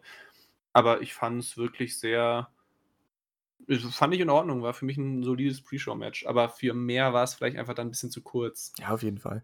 Ähm, das Ding ist bei Stu Grayson, das ist halt, der kommt aus Kanada, das ist jemand, den man siegen kann, äh, besiegen kann und äh, da musst du nicht viel für die Anreise bezahlen. Das ist einfach so ein Typ, ne? so wie sagt man, so ein, ähm, wie hieß das, so ein, man könnte fast sagen, Edeljobber halt, ne? Oder? Jemand, den ja. man kennt, der gut ist, und der aber nicht viel in dem Sinne jetzt auch für die Anreise und so fürs Einreisen hier kostet und so, weil der halt direkt von dort kommt und den kannst du halt easy besiegen. Das ist halt ja gefundenes Fressen in dem Sinne für so eine Pre-Show und äh, ja, ich wusste gar nicht, dass der mit The Righteous jetzt am Start ist von Ring of Honor. Ich wusste das überhaupt nicht. Der kam mit denen raus. Habe ich gar nicht mitbekommen, aber gut, da schaue ich halt kein Ring of Honor. Da habt ihr es jetzt rausgefunden. So. ähm, ja, Kommen wir noch zum Main Event von der Pre-Show. Da hatten wir LIJ gegen United Empire, also Los Ingobernables de Japón mit Shingo Takagi, Bushi und dem IWGP Junior Heavyweight Champion Hiromu Takahashi gegen United Empire mit TJP, dem IWGP Junior Tag Team Champion, Jeff Cobb und Kyle Fletcher. Ähm, das hätte man auch, wie gesagt, wie das eine Match von Rampage, das hätte genauso bei einer Road to Show und bei New Japan sein können. Das war halt einfach LIJ gegen United Empire. Und ähm, ja, tolle Action, wie man es halt gewohnt ist von diesen Matches. Da kann ich auch nicht wirklich so viel zu sagen. Ich meine, die Leute, die diese Matches kennen, die werden wissen, was ich meine. Aber es ist halt kein Must-See. Also man muss es nicht gesehen haben, aber es ist gute Action. Man sieht vielleicht zwei, drei seiner Favorites hier mit Shingo, ne, mit äh, Jeff Cobb oder so, ich weiß es nicht, mit Hiromu. Und äh, da ist man, glaube ich, happy und man sieht die halt einfach. Und dafür war es eigentlich sehr, sehr gut. Ich muss auch sagen, was für mich dann ganz witzig war, dadurch, dass ich also ich sag mal, United Empire kenne ich die drei schon ganz gut mittlerweile. Ich, äh, TJP hat natürlich auch seine WWE-Vergangenheit. Aber ich hat, mir ist im Match aufgefallen, ich weiß gar nicht, wer von den ähm, Ingobernables überhaupt wer ist. Also ich, ah, okay. hatte die drei Namen vor mir, aber ich konnte die in dem Moment nicht die Namen und Gesichter zuordnen. Das heißt, ich musste halt dann irgendwie mich wirklich anstrengen zu gucken, wer ist wer, zu wem sagt, sagen die Kommentatoren was, Aha. um für das Finish dann zu wissen, wer überhaupt, also ich meine, jeder, der von uns ja schon mal einen Showbericht gesehen hat, weiß ja, äh, Team X gewinnt gegen Team Y via, dann in dem Fall Pinfall, durch X an Y nach dem und dem Move. Aber ich, ich weiß ja gar nicht, was ich aufschreiben soll, wenn ich nicht weiß, wer da liegt. Und und dadurch hat dieses, Match, äh, dieses Match für mich ganz persönlich in dem Moment noch eine ganz andere Brisanz bekommen, weil ich dachte, oh shit, keine Ahnung, was ich jetzt aufschreiben soll, weil ich krieg die nicht auseinandergehalten. Also ich krieg sie auseinandergehalten, aber ich kann halt Name und Gesicht oder Name und Wrestler einfach nicht mhm. zuordnen. Ja, Bushi ist der mit der Maske, Hiromo ist der kleine Extrovertierte mit dem Titel und Shingo ist der, der etwas größere Heavyweight. Äh, ich habe es jetzt auch hinbekommen. So, also es steht ja richtig im Bericht drin. Okay. Das war ja dann in Ordnung. Und mit welchem Move hat er gewonnen? Äh, auch das musste ich in dem Moment dann äh, recherchieren, was war der Made in Japan. Sehr gut, wunderbar. Siehst du, lasst auf jeden Fall schon mal ein Like da für Stefan. Jetzt weiß er schon, was der Fin also einer der Finisher ist von Shingo Takagi, äh, der Made in Japan. Genau. Ja, das gleiche war ja auch bei dem Match davor mit dem äh, Canadian Revolution 2, musste ich ja auch nachschauen, weil die wundervollen Kommentatoren das in dem Moment, glaube ich, nicht gesagt haben. Ja, die haben CR2 gesagt. Oder CR2 und ich habe gedacht, ja. ja, okay, schreibe ich das jetzt auf. Ja, doch, hättest du einfach aufschreiben können. Und, das, ja, okay. Ja, ja ich, ich, ich habe es dann trotzdem mal nachgeschaut, dass es, dass es ausgeschrieben da steht. Genau, ja. Ja gut, kommen wir zur Main Show und äh, ja, wir hatten einige Matches auf der Karte. Es war einfach, ich muss echt sagen, von Anfang an eine sehr unterhaltsame Show, ein sehr unterhaltsamer Pay-per-View. Es hat so viel Spaß gemacht zu schauen. Die Matches wurden auch, ich sage jetzt mal, relativ stetig besser von Anfang bis, ich sage jetzt mal, bis zum Frauenmatch so ungefähr. Und dann kam nach dem Frauenmatch halt das Übermatch. Dann ging es wieder runter und dann ging es wieder etwas nach oben beim Main Event. Also es war auch vom Flow her echt eine gute Show. Ich glaube, wir waren beim äh, vierten Match irgendwie nach einer Stunde zehn oder so. Das war halt so geil. Ähm, hatte, haben halt auch nicht so übermäßig viel Zeit bekommen, was auch nicht hätte sein müssen. Ne? Wir hatten im Opener MJF gegen Hiroshi Tanahashi um den AEW World Championship. Ja, wir haben es vorhin schon angesprochen, eigentlich zu, zu Tode schon besprochen irgendwie. Tanahashis Knie sind komplett broken einfach. Die sind, die sind gebrochen, da geht nichts mehr. Ähm, zum, oder zumindest eins davon, eins seiner Knie. Und ich muss echt sagen, auch der braucht eine Pause. Aber ich muss trotzdem zugeben, er hat hier mit MJF ein wirklich gutes Match, auch ein sehr einfaches Match ähm, auf die Beine gestellt und am Ende hat es ja die Crowd auch richtig gefeiert. Tanahashi kriegt mega Babyface-Reaktionen und ähm, damit kann man halt gut spielen. Das hat auch Max ganz gut gemacht und ähm, ja, am Ende gewinnt er halt mit dem Ring. Ja, es war jetzt nicht so geil, muss ich ehrlich sagen, mit dem Finish. Es war halt dieses typische auch, dass Tanahashi diesen visuellen Pinfall bekommt, weil der Ref da abgelenkt war. Ja, es sind halt diese klassische, diese alte Schule, sage ich jetzt mal, ne? von Babyface gegen Heel. War irgendwo klar, dass wir das hier bekommen in dem Match, aber ja, ich weiß nicht, ob es dann hätte so sein müssen, aber gut. Mein Gott. War trotzdem ja, okay. Also erstmal als Opener, ich meine, laut Storyline war es ja, damit MJF sich nicht die ganze Show angucken muss oder nicht anwesend sein muss, geschenkt äh, als Opener einfach den AEW World Title einfach mal zu sehen, einfach nur um, um anzuheizen, um sofort erstmal ein Ausrufezeichen zu setzen, ist, glaube ich, immer eine gute Maßnahme. Einfach generell, dass du einen Opener hast, der schon mal schon mal ein bisschen, ja, wie gesagt, einfach deutlich macht, worum es hier irgendwie geht, wie groß diese Show ist. MJF hat wieder seine Heel-Rolle geworkt wie ein Gott. Also New Japan ist ein Indie auf dem Rücken zu tragen beim Einzug. Dann noch so weitere Kleinigkeiten wie MJF will gehen, Tanahashi stimmt dann ja die Coward-Chance an, sodass MJF sich provoziert fühlt und wieder zurückläuft. MJF hat den einen Submission-Move, wo, oder den ja, Haltegriff, Submission Move, das haben wir dahingestellt, äh, wo er dann auch angezählt wird und dann auch einfach Bryce Ramsberg in dem Moment sagt, ja, was willst du denn machen? Also wenn ich, wenn ich jetzt verliere, dann bin ich immer noch Champion und das Match ist endlich rum. Und ja, ist natürlich ein bisschen komisch, dass ein Bryce Ramsberg dann halt einfach irgendwie so gegen, seine, gegen seinen Arm irgendwie tritt, um, um den Griff zu lösen. Kann man natürlich jetzt mal hinstellen, ob da vielleicht nicht ein unabhängiger Ringrichter anders agieren sollte. Aber es war natürlich super geworkt und dementsprechend äh, kam auch ein Tanahashi als Face super rüber. MJF natürlich in der Heel-Rolle nahezu ungeschlagen. Und ja, zum Ende war es ein bisschen halt so ein klassisches WWE-Finish. Der Face bekommt eigentlich den Sieg, der Heel aber dann, dann tatsächlich und das nicht mal auf so gesehen erlaubte Art und Weise, sondern halt dann auch noch mit dem Dynamite Diamond Ring. Und das, ja, man kann es halt so machen. Ich bin da auch kein Riesenfan von, aber du, so hast du einen Tanahashi halt geschützt, weil er eigentlich gewonnen hat und dann sogar nicht mal clean verloren. MJF hat seinen Sieg bekommen. Der Titel war klar, dass er nicht wechselt, ohne die Frage. Und so hat man sich dann da irgendwie, so hat man das halt ganz gut gelöst. Also beim beim IWGP Pendant hast du einfach mit Jungle Boy einen Gegner gehabt, gehabt, der einfach verlieren kann. Hier hast du jetzt einfach zwei Leute gehabt, die eigentlich beide nicht verlieren was? sollten. Was? Gehe ich mal bei einem Tanahashi von aus. Nein, ähm, nein. Tanahashi legt seit Monaten für jeden hin, das ist scheißegal. Okay, auch da bin ich nicht, äh, nicht mehr date. Okay, okay, okay, ja, dann ja. nehme ich das zurück. Das war zumindest nur so das, wie es für mich rüberkam. Äh, ja, das ist das Problem. was ich gesagt habe. ähm, das heißt, man kann es so machen, wie gesagt, also du hast ja eh schon angekündigt, dass das jetzt kein 20 Minuten Highspot-Festival mit von Tanahashi wird, war dann auch zu erwarten. Dafür war es halt auch gut, um die Fans einfach anzuheizen. Und ja, es war, es war gut. Generell, ich meine, ich kann jetzt schon mal vorwegnehmen, Forbidden Door war ein wahnsinnig gutes Event. Das heißt, alles, was ich jetzt negativ sage, ist ein Meckern auf wahnsinnig hohem Niveau. Wäre jetzt aber auch langweilig, wenn wir zwei Stunden lang einfach nur darüber reden, wie toll alles war, ohne irgendwas zu kritisieren. Deswegen, wenn, wenn ich jetzt was kritisiere, ist es natürlich auf hohem Niveau. Das heißt, auch da, das war jetzt wrestlerisch jetzt nicht die, das Allerbeste, ähnlich wie halt bei Tanahashi gegen Strickland, aber man hat es dann wirklich, finde ich, sehr gut umgesetzt, um das einfach als Opener zu nutzen, um die Fans anzuheizen, um ein großes Match zu haben, große Namen zu zeigen. Das kann man auf jeden Fall so bucken, ohne jede Frage. Ja, also Tanahashi, der hat bei, ja gut, gegen Osprey hat er halt verloren bei Resurgence in den USA, weil Osprey jetzt ja dann gegen Archer angetreten ist und dann gegen Kenny jetzt dadurch. Das hat, dadurch hat ja Osprey den Title Shot bekommen. Er hat sich aber auch hingelegt in den letzten Six-Man-Tag-Matches zum Beispiel ähm, bei New Japan. Ist zwar Six-Man-Tag-Team-Champion, aber hat jetzt auch hier bei All Together mit New Japan, Noah und All Japan den Pinfall einge, einge wie sagt man, den Pinfall gefressen im Main Event. Also der verliert eigentlich nur noch. Ich finde es krass, dass er überhaupt dieses Match hatte, muss ich ehrlich sagen. aber man hatte halt dieses Ding von ultimativer Babyface gegen den ultimativen Heel.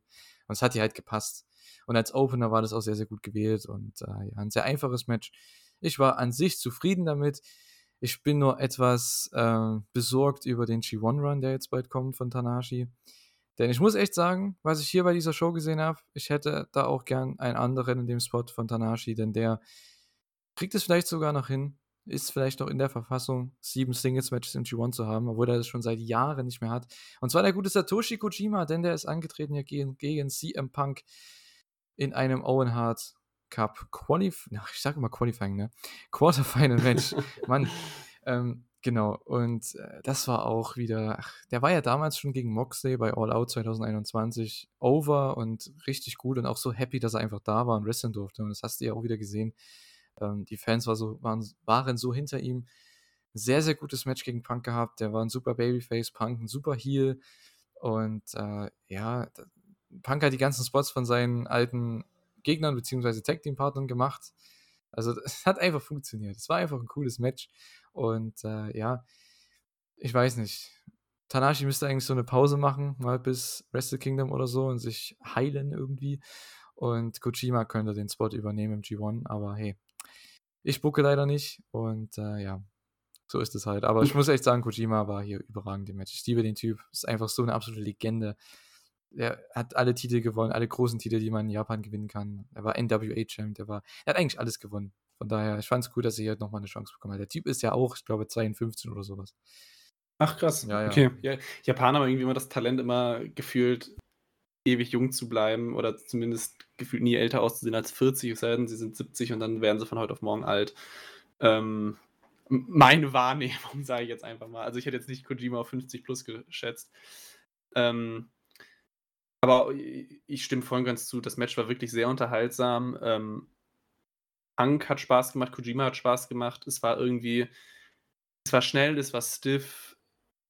Und was, also aus meiner Perspektive, für den jetzt natürlich die Rolle von Punk interessanter war als die Rolle von Kojima, weil Punk ist natürlich derjenige, den ich jetzt in Zukunft halt natürlich weiter beobachten werde, muss ich auch sagen, dass es jetzt natürlich, glaube ich, also spätestens in dem Match war es, glaube ich, ein klares Zeichen, dass dieser Heel-Turn jetzt durchgezogen ist oder gerade durchgezogen wird.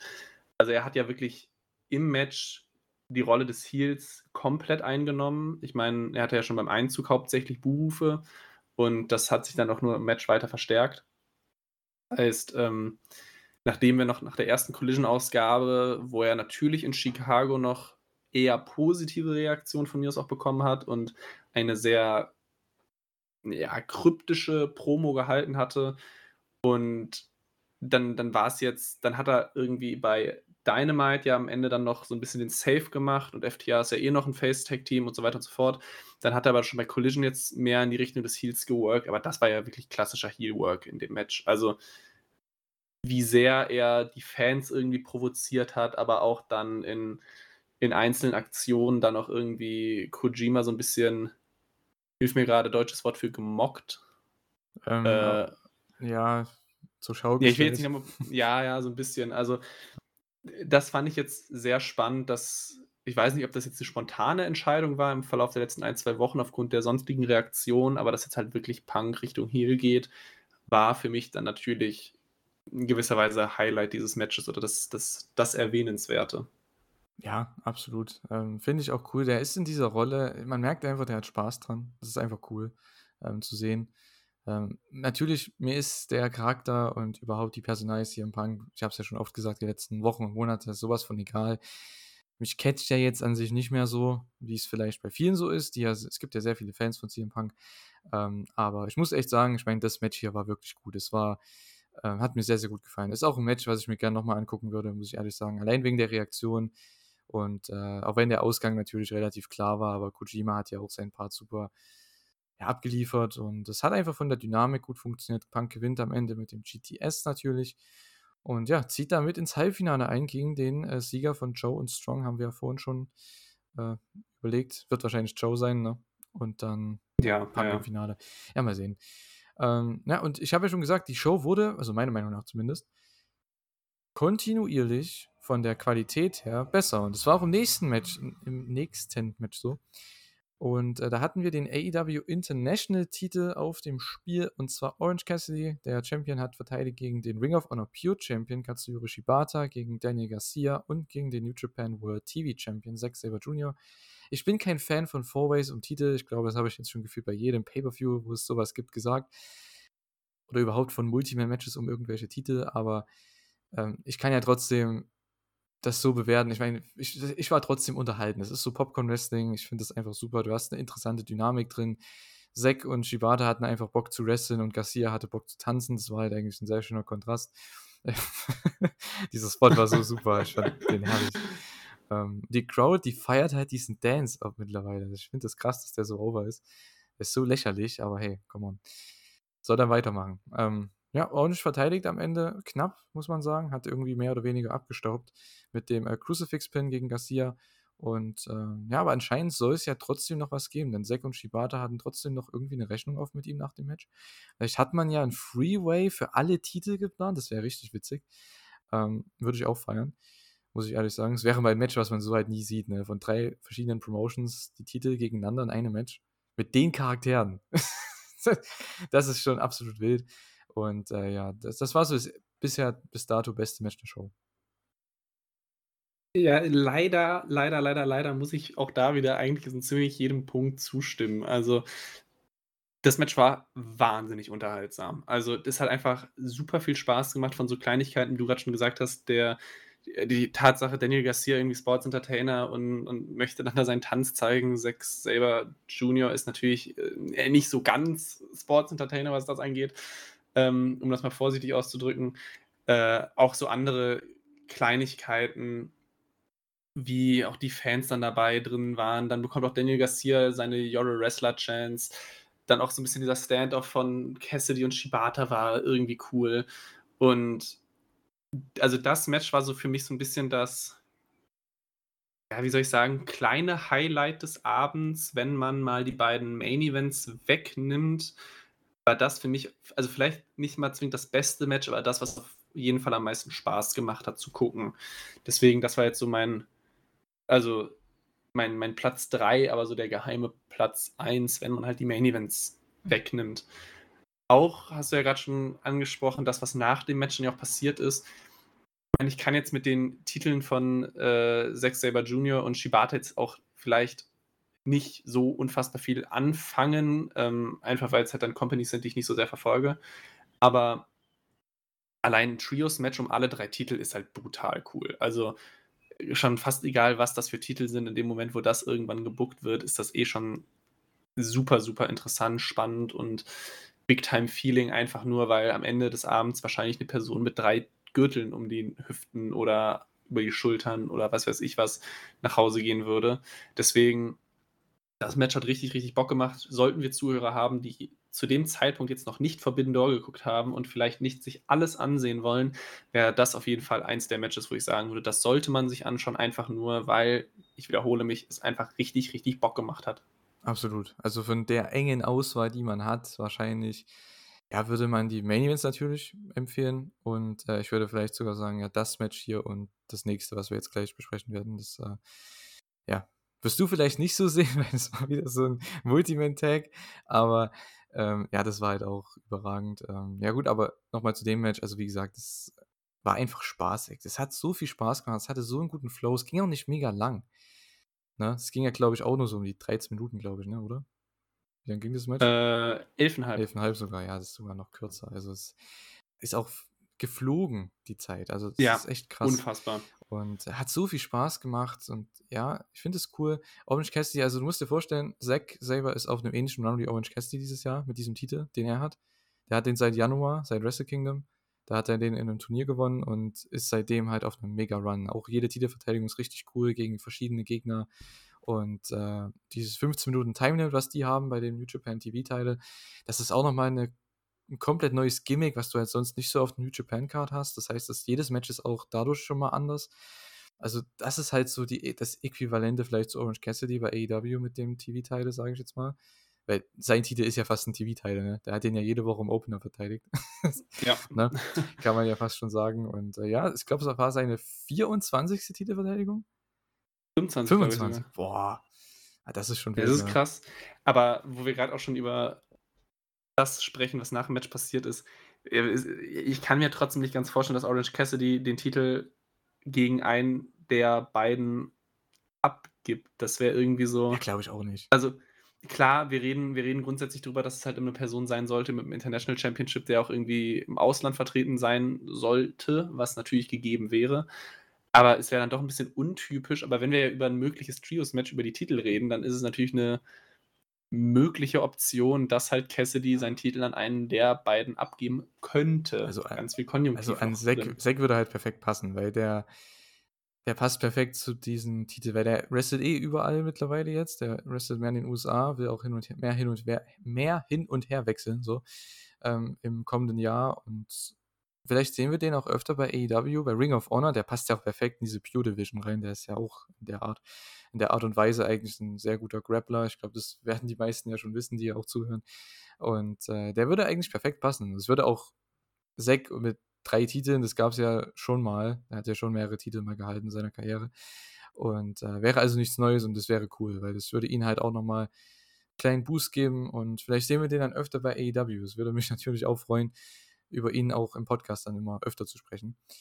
Ja, aber ja, das Match hat mega viel Spaß gemacht, ebenso wie das nächste Match. Da hatten wir das, ja, was war das insgesamt? 10-Man-Tag, ne? Ja, 10-Man-Tag-Team-Match.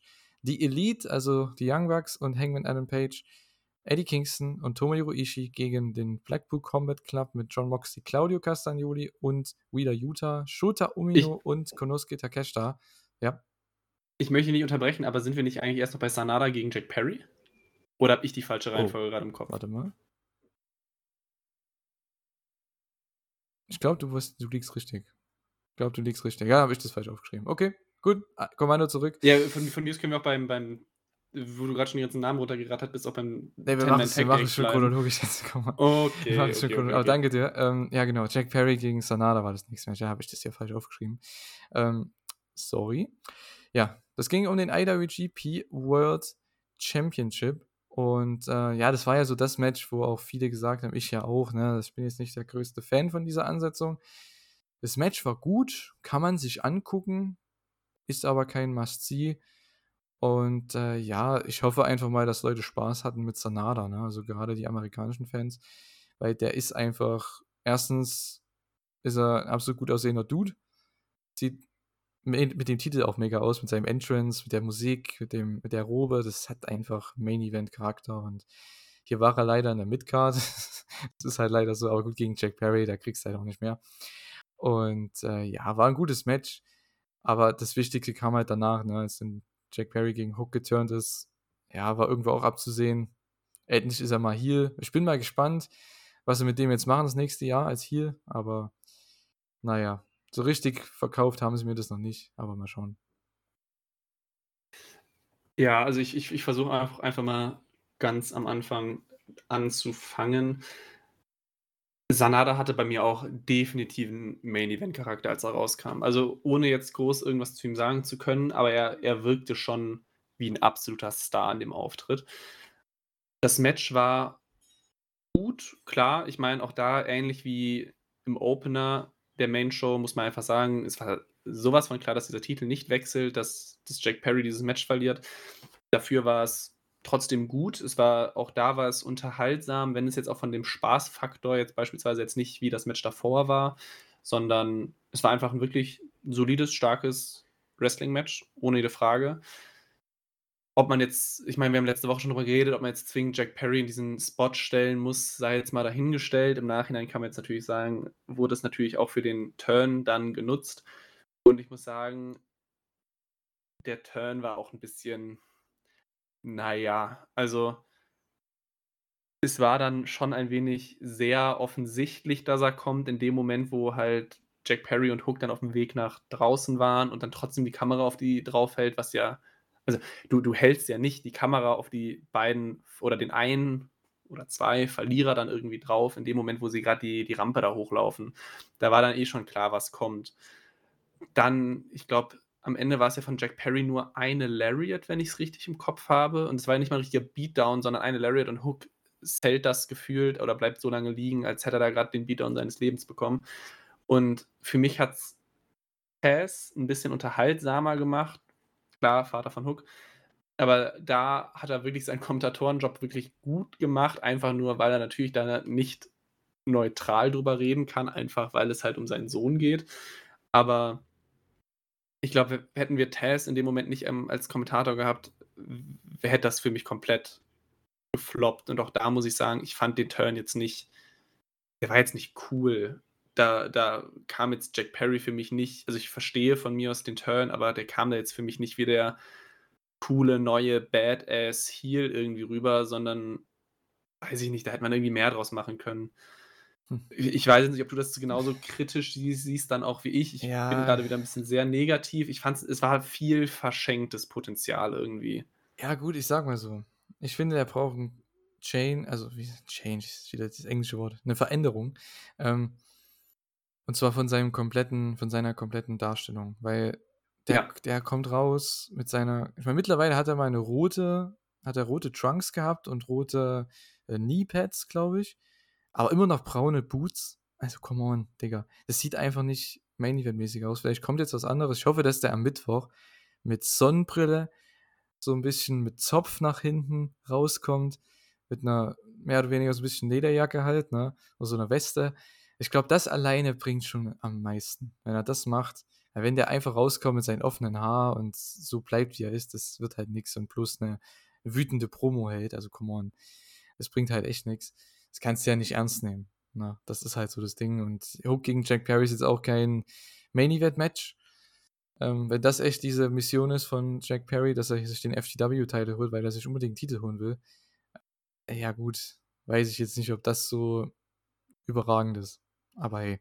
Äh, ja, also das schon mal nicht. Der FTW-Titel ist zu egal, als dass er da wirklich ein Ziel von Jack Perry sein sollte oder müsste oder was weiß ich was. Und ich meine, du hast es jetzt gerade auch schon gesagt und ich glaube, das hat mir auch in den letzten Wochen schon ein paar Mal angesprochen. Jungle Boy sieht einfach aus wie Tarzan. Und Tarzan ist vom Aussehen halt kein glaubwürdiger Heel. Und auch da bin ich voll und ganz bei dir. Der muss halt so ein bisschen seinen, seinen Backenbart da halt abrasieren, Haare nach hinten, cooles neues Outfit. Und, und dann kann das funktionieren. Aber ja, der ich, muss halt, ich wiederhole dich halt, jetzt so ein bisschen. Ja, der muss halt cool wirken. Das ist halt das Ding. Ja, weil also wenn er jetzt wirklich wie Jungle Boy da auftritt ja. und mit seiner Jungle Boy Musik rauskommt und dann, dann wird das der, der größte Heel-Turn-Flop, an den ich mich aktuell erinnern kann, weil dann wird das komplett in die Hose gehen. Wir könnten eine langsame Version von dem Song machen. Boah, das wäre richtig geil. Dass die Fans nicht mehr so singen können, sondern dass es einfach so losgeht, aber halt ganz langsam. Dass die, der muss Mikey Rockes, der muss da mal ein bisschen, oder Rockes, Rockes heißt er, glaube ich. Äh, Mikey Rockes, der muss da ein bisschen was zaubern. Das wäre echt cool.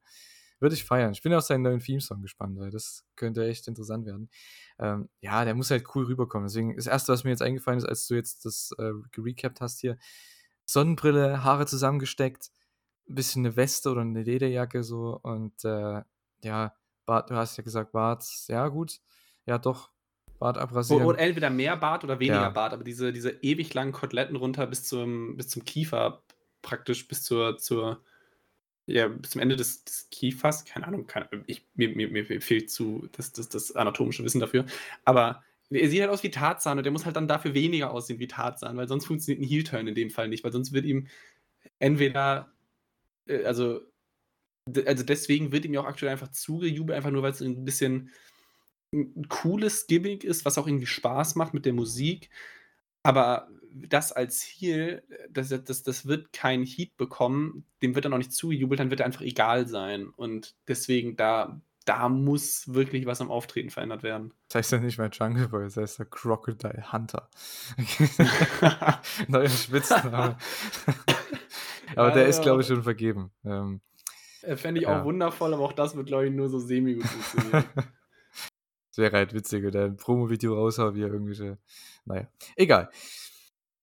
So, jetzt kommen wir aber, glaube ich, zum äh, Ten-Man-Tag Team Match. Wir hatten die Elite, Eddie Kingston, Ishii, Blackpool Combat Club, Shota Umino und Konosuke Takeshita, alle in einem Match. Zehn absolute Top-Performer. Das hat mir einfach wieder gezeigt, dieses Match. Ich liebe Pro Wrestling und es ist so krass, dass wir in 2023 an den Punkt angelangt sind, wo diese Leute alle auf einer Show sind und dann auch noch alle in einem Match. Und wir haben selbst auf der Show noch einen Shibata, einen Zack, einen Punk, ähm, einen MJF, einen Tanahashi, Okada, Osprey, Omega, Naito, Sting, Jericho. Das ist so krank einfach. Und die sind alle in einem Match hier. Das ist so wild. Ähm, ich habe es einfach geliebt. Es war so unterhaltsam, dieses Match. Ähm, wahrscheinlich so für mich dann auch das so nach den beiden Main Events, so was ich auch noch empfehlen würde mit dem Four-Way-Match. Ähm, ja, Ishii und Takeshita haben sich komplett gegeben, genauso wie Mox und Eddie. Die haben sich ja nur gechoppt die ganze Zeit. Ähm, ich glaube, da baut man was für All Out auf, könnte ich mir vorstellen, ne, mit Mox und Eddie. Ich glaube, das geht jetzt los. Ähm, ist eigentlich auch eine coole Sache. Und wenn man da das mit Claudio und den Ring of Honor Teile noch mit reinhauen kann, das wäre echt auch nicht schlecht. Und äh, ja, am Ende geht es ja wieder wild hin und her. Jeder hat seinen Move raus, wie man es kennt. Und Ishii fertigt dann Utah mit seinem Finish ab, dem äh, Vertical Drop Brainbuster. Und äh, ja, das wird Dan, ähm, na, Brian Danielson nicht gefallen, dass wieder Utah wieder nicht ausgekickt hat. ja, aber äh, ja, richtig erst, cooles Match einfach. Erstmal das, also das Match war, also das war absolutes Popcorn-Wrestling. Das war auch das, ich meine, ich, ich rede gerade oder le in den letzten Wochen noch viel darüber, was für mich Multi-Man-Tag-Matches machen müssen. Aber das war halt auch wieder ein gutes Beispiel, weil es war einfach Aktion auf Aktion auf Aktion, Tempo, Tempo, Tempo. Hier passiert irgendwas, da passiert irgendwas. Okay, Regeln werden nicht ganz eingehalten. Kann man ein bisschen ausblenden, ist egal. Aber das Match hat auch wieder wirklich wahnsinnig viel Spaß. Man ist einfach so gut unterhalten und am Ende, das muss es dann ja auch sein. Es muss ja nicht mal ein perfektes technisch geführtes 1 gegen 1 Wrestling-Match sein. Am Ende muss es ja einfach nur unterhalten. Es muss Spaß machen, es muss vielleicht spannend sein oder was weiß ich was, aber es darf ja einfach nur nicht langweilig sein, sondern in irgendeiner Form unterhalten. Und das hat Spaß gemacht. Es waren auch hier wieder, ich glaube, es sind über 20 Minuten und es hat sich halt nicht so angefühlt wie über 20 Minuten. Echt, es ging 20? 21,5. Gas, niemals, ey. Es war so entspannt einfach. Ja. Boah, unfassbar. Ja, und du hast ja auch schon so ein bisschen die Match-Story auch schon so ein bisschen auch angesprochen mit Mox und Kingston, die ja erst beim ersten Mal so ein bisschen Staredown hatten. Ähm, dann wurde das irgendwie nach und nach persönlicher. Einmal, als dann die Young Bucks einen Superkick gegen, gegen Mox zeigen wollten, glaube ich, hat ja Kingston den dann eingesteckt. Was ja. Ein Callback wo, wo ist du, zu dem Double or Nothing Match von damals, von vor zwei Jahren. Da gab es den Ja, Spot und vor allem, was natürlich, ich meine, offensichtlich äh, haben damit auch die Young Bucks ihr eigenes Teammitglied halt dann auch betroffen, was ja, ich glaube, das muss ich jetzt niemandem sagen, absolut nicht selbstverständlich ist, dass man für, für ein Mitglied des gegnerischen Teams einfach mal was kurz einsteckt. Deswegen, ich glaube, das war ja so ein bisschen die, die Matchgeschichte, die da erzählt wurde, was natürlich dann ja auch ein Aufbau für, für ein späteres Match sein wird. Ähm, ja, wie gesagt, ich habe es oft genug gesagt, ich bin kein riesen Mox-Fan ich bin jetzt auch nicht der allergrößte Eddie Kingston-Fan. Also, das soll jetzt nicht heißen, dass ich ihn nicht mag, sondern ich glaube, ich bin einfach nur kleinerer Fan als viele andere. Ähm, deswegen an sich die Fehde ist jetzt auch nicht das, was ich sagen würde, das interessiert mich brennend. Aber es war zumindest interessant, dass sie es halt hier irgendwie eingebaut haben und dass sie das halt auch genutzt haben, um daraus irgendwie mehr zu machen als nur das Match, sondern halt daraus irgendwas Langfristiges auch irgendwie entwickeln möchten. Aber wie gesagt, das Match an sich, das war Spaß pur. Also ja. auch hier wieder an dem Punkt, falls es irgendwer nicht gesehen hat, das würde ich auf jeden Fall auch empfehlen, sich anzugucken, wenn man irgendwie alles Richtung schnelles, wildes Popcorn-Wrestling oder so mag und gucken will. Ich glaube, da ist man auch hier wieder sehr gut bedient. Ja, das Ding ist mit Mox und Eddie, ähm, ich feiere die einfach und auch wenn die im Ring sind, sei es am Mikrofon oder im Ring gegeneinander, miteinander, das ist einfach, ja, es sind einfach zwei Leute, die sind so gute Freunde, die geben sich halt auch richtig, ne? Bis zum geht nicht mehr. Und äh, das hast du ja auch gesehen. Die haben sich gechoppt, gechoppt, gechoppt und alle anderen machen Dives, machen irgendwas anderes, irgendwelche Spots. Und Mox und Eddie choppen sich einfach weiter. Und das, ja, ich freue mich, wenn das echt zu einem Match führt, dann bei dem nächsten Pay-Per-View oder bei All In vielleicht sogar schon. Ähm, mal schauen, das wäre auch cool. Also, das würde ich feiern. Mox gegen Eddie bei All In nehme ich mit.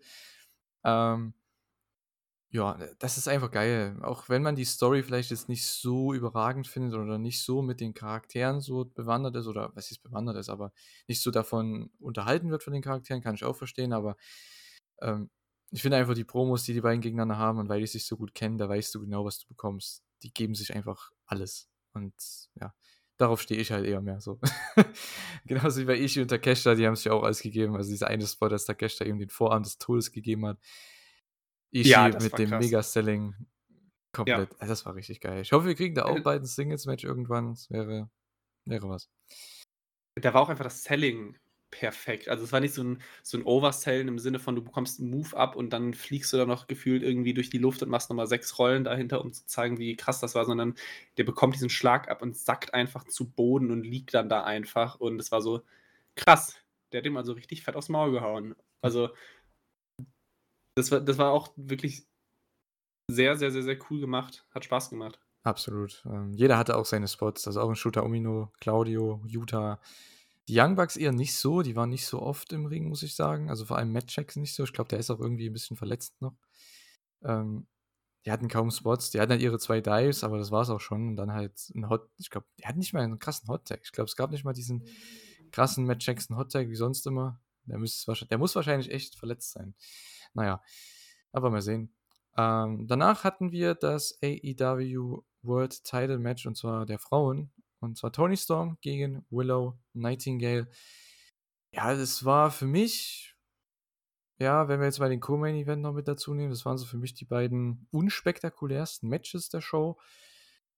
Ähm, ja, war ein gutes TV-Match. Also das hier, es war ein gutes Wrestling-Match, ein gutes TV-Match, aber das Problem ist halt diese Eingriffe von den Outcasts. Das ist halt immer dasselbe und das wird dadurch echt zu Skip-Material. Also hätte ich das jetzt nicht live geguckt, na, hätte ich die dann draußen gesehen, wie die die ganze Zeit eingreifen, hätte ich echt ein bisschen durchges durchgeskippt, muss ich ehrlich sagen. Ähm, weil die beiden können es ja eigentlich. Ne? Das war ja auch bei Hater und Tony so. Wir wissen, dass die das können, dass die locker ein 15-Minuten-Match auf die Beine stellen können, was auch richtig gut ist, was viel Drama hat. Aber wenn du denen nicht die Chance gibst, sondern viel mit Eingriffen einfach nur arbeitest, dann ja, juckt es halt am Ende keinen. Und Tony er gewinnt am Ende mit quasi mit Cheaten und einem Piledriver. so. Ja, es war halt da, ne? Also viel war da irgendwie nicht, oder? Ich glaube, da sind wir einer Meinung.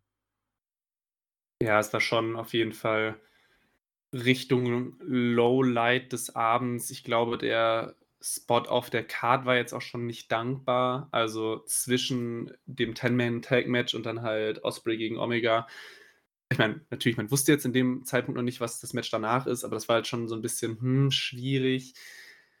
Ja, diese ständigen Eingriffe sind dumm. Auch da kann man dann vielleicht sagen, Storm gegen Willow als wie auch immer ihr Titel in Japan heißt, Match ist vielleicht dann auch nicht so dankbar, weil man vielleicht auch da dann Willow nicht einfach so verlieren lassen möchte. Jetzt hat man natürlich wieder mal eine Tony Storm, die diesen Titel nicht selbst verteidigen kann anscheinend, weil auch da gibt es wieder super viel Eingriffe. Das Finish war dann ja, ich glaube, da waren ja schon die Outcasts vom Ringverband, wo sie dann irgendwie den, den Ringrichter irgendwie als Schutzschild oder so nimmt.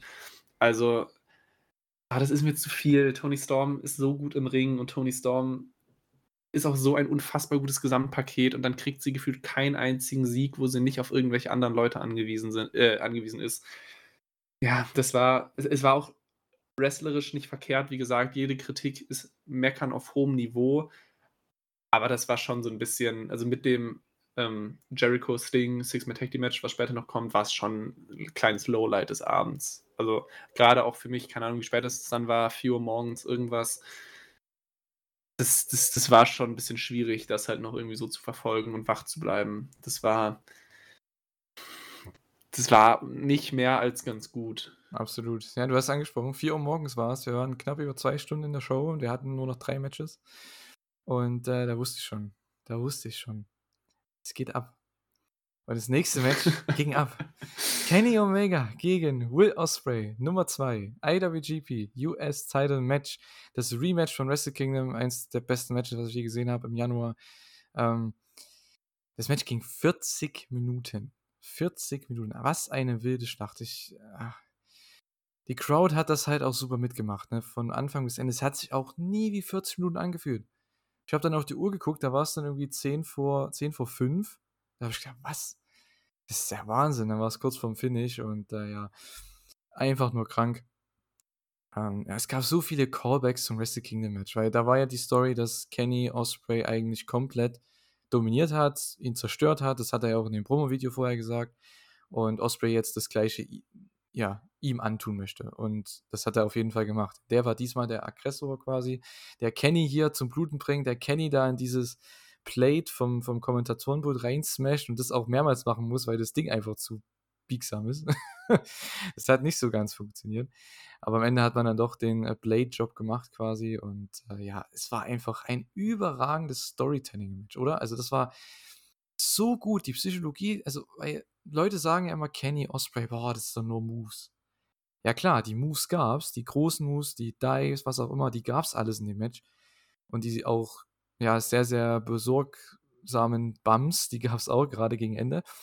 Aber was die zwischen den Moves machen, also Selling, Crowdwork, Character Work, das ist das, was dieses Match auf eine ganz andere Ebene holt, als so viele Matches, die du im Wrestling sehen kannst. Und das ist eben genau das, was ich halt so fantastisch fand an diesem Match. Und äh, es war nicht perfekt, natürlich, kein Match ist perfekt irgendwie, aber wie auch das Wrestle Kingdom Match, was sie hatten dieses Jahr, das, es fehlt nicht mehr viel zu perfekt, weil das ist wirklich, also das Einzige, was ich hier echt anzukreien habe, ist vielleicht sind die Eingriffe von Don Callis, weil das war ein bisschen blöd. Ich habe es auch in deinem Bericht gelesen. ähm, es, irgendwie haben die ja anscheinend keine Regeln oder setzen keine Regeln durch. dass der schickt den raus und dann kommt er wieder zurück komplett behindert eigentlich.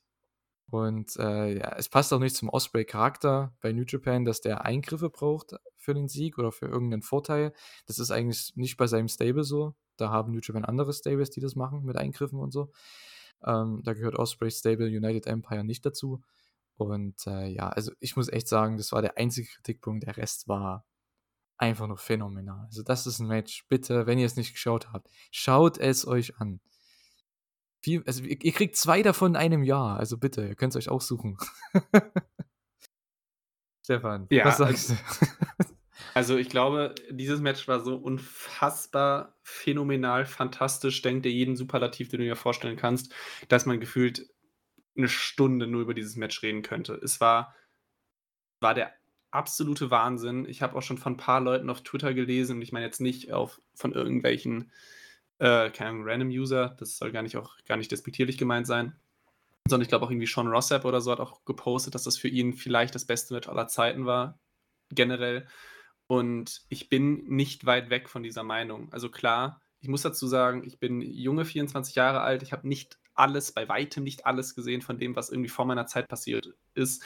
Deswegen bin ich die falsche Person, die das sagen sollte, aber es ist mit also es ist, es ist so garantiert und definitiv in den, unter den besten drei Matches, die ich jemals gesehen habe, wenn es nicht Nummer eins ist. Du hast es schon gesagt, es war alles, war da praktisch drin, was ein gutes Match braucht. Es hatte Tempo, es war stiff, es hatte Storytelling, die Crowd war super, Crowdwork in dem Match war aber auch nochmal super. Dann generell die, die Matchgeschichte und wie dann auch einfach, also in dem Moment, und ich übertreibe jetzt wirklich nicht, wo ich das, äh, wenn ich das sage, ähm, als ich dann schon wirklich zwischenzeitlich dachte, dass das Match schon irgendwie rum ist. Ich muss gerade äh, Hidden Blade und ähm, der Stormbreaker, der dann nicht für den Sieg gereicht hatte.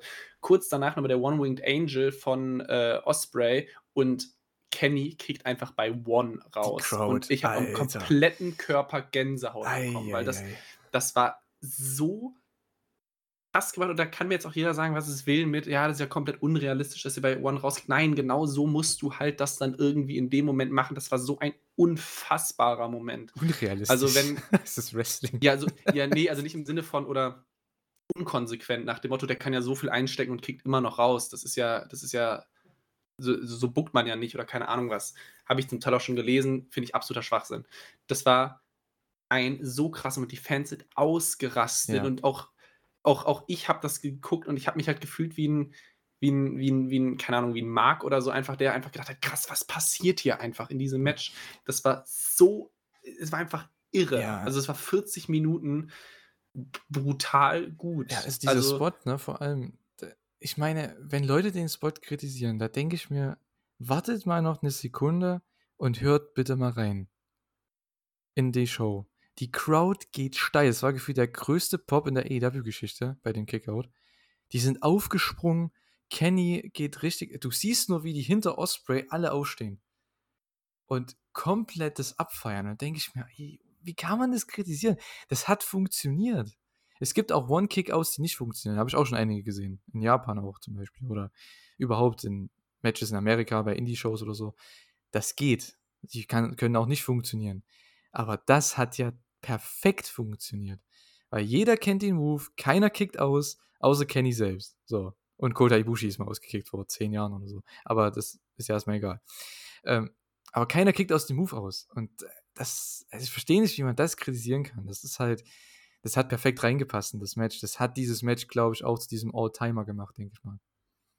Ja, also ich, ich meine, wir beide sind nicht die allergrößten äh, Fan, was, was Sternebewertungen angeht. Ich glaube, da wird wieder die nächste Superlative rausgehauen. Da werden die fünf Sterne ja von einem Dave Meltzer sowas von gesprengt. Aber oh ja, naja, oh ja. egal. Das wusste Osprey ähm, auch, denn der hat äh, kurz vor Ende diese ganz böse Powerbomb gezeigt, die Tiger Driver 91 Powerbomb von Misawa. Ja, die war hart. Und das habe ich so zumindest aufgefasst als, hey, Misawa, er ist momentan gleich mit Os, also Osprey ist gleich mit Misawa mit den in der 5-Sterne-Matches-Rangliste. Die haben beide die meisten 5-Sterne-Matches oder 5 Sterne plus. Und mit dem Match hier zieht ja dann Osprey wahrscheinlich vorbei. das ja. war eigentlich echt ein cooler, ähm, ja, wie sagt man, cooler Wink, ne? Ähm, an Dave Meltzer oder überhaupt an, an die Wrestling-Community, dass er hier einfach Misawas Move raushaut, der ganz böse aussah. Also wenn Kenny sich da nicht verletzt hat, ey, ja, der war hart. Der war sauhart. Aber auch, du hast es auch eben schon gesagt, dieses Match war absolut fantastisch. Wenn, wenn, ich, wenn ich 10 Punkte vergeben könnte, wären es für mich 9,9.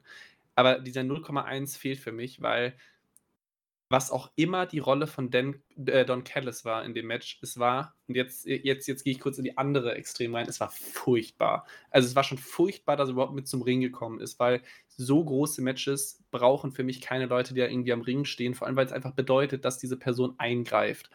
Brauche ich nicht. Dann war ich froh, dass er nach wenigen Minuten schon weggeschickt wird und ich dachte, okay, Gott sei Dank. Er wird keine große Rolle einnehmen, er ist einfach nur da, weil es halt einfach die Vorgeschichte hatte und jetzt ist er vom Ringverband und alles gut. Aber was dann in den letzten, ich glaube, was weiß ich, zehn Minuten oder so passiert ist, äh, ich weiß gar nicht, wann er, wann, wann dann Don Kellis zurückkam, aber das, also das war wirklich, das war für 60 Sekunden, fand ich es furchtbar. Er kommt zurück und ich dachte schon, okay, wie macht man es jetzt? Er bleibt dann irgendwie oben auf der Rampe stehen, weil er darf ja nicht zum Ring kommen oder er betritt einfach nicht diese paar Meter bis zum Ring, sondern nur auf dem Gang, in Anführungszeichen, einfach nur, um das irgendwie als Grau Grauzone auszulegen. Und er kommt dann wirklich an den Ring. Der Ringrichter möchte ihn wegschicken. Es ist Don Callis vollkommen egal. Und, und dann war es auch dem Ringrichter egal. Also, das war, das war ein Zeichen von, also so sehr ich in dem Match drin war, hat es mich für eine Minute kurz rausgeholt, wo ich dachte, okay, wir reden hier trotzdem wieder über eine Sportart, wo, ja. wo es geskriptet ist, wo das alles in Anführungszeichen fake ist, weil in einer normalen Sportart oder, oder wenn Wrestling real wäre, wäre in dem Moment sofort Osprey disqualifiziert worden, weil er ist, weil, weil Callis ist vom Ringverband, er kommt zurück, trotzdem darf man nicht, Regelbruch, Ende. Und dass du dann noch auch der Quatsch und auch dieses unangenehme, äh, der unangenehme Moment, wo dann da der Ringrichter so halb in den Seilen hängt und von Callis festgehalten wird und der kriegt diesen Schraubenzieher nicht aus der Hosentasche raus. und es dauert gefühlte 30 Sekunden, bis dieser Ringrichter da mal irgendwas, oder bis er da wieder rauskommt und dass auch da nichts irgendwie mal passiert nach dem Motto, Alter, verschwinde jetzt, du darfst nicht sein. Oder von, hier wird jetzt irgendwer disqualifiziert, weil hier ist gerade komplett offensichtlich irgendwas passiert, was nicht erlaubt war. Und, und dann wird es einfach dann durchgezogen und das Match war, wie gesagt, es war für mich immer noch absolut fantastisch, war so nah an der Perfektion, wie es vielleicht noch nie ein anderes Match für mich war. Aber das, sorry, ich weiß nicht, ob es Tony Khan oder wer sonst dafür verantwortlich war, das war furchtbar, das war grauenvoll. Es war schlecht umgesetzt, es war schlecht in der Planung und dass es da keine Disqualifikation gibt, das ist absoluter Wahnsinn. Also, sorry, wenn ich jetzt zu deutlich und zu krass bin, aber die Rolle von Don Callis war wie gesagt, das Match eines der besten, was ich jemals gesehen habe, aber das war einer der, einer der schlimmsten Dinge, die ich, was, was Regelwerkverzerrung angeht, jemals gesehen habe. Und war auch vollkommen unnötig, hätte man nicht gebraucht. Ja, das ist, ja, genau. Und ich habe ja schon gesagt, es hat eigentlich gar nicht so zu Osprey gepasst, also zu seinem Charakter bei New Japan oder überhaupt, weil, wie gesagt, sein Stable hat, die, die sind zwar immer am Ring mit dabei, aber die greifen nie ein. Also das, die supporten halt der, der im Ring steht vom Stable. Ähm, und daher hat mich das schon gewundert, dass er am Anfang mit rauskam, dass man sogar das, den SWAT gemacht hat mit dem Schraubenzieher, als er Callis damals geturnt ist gegen Kenny.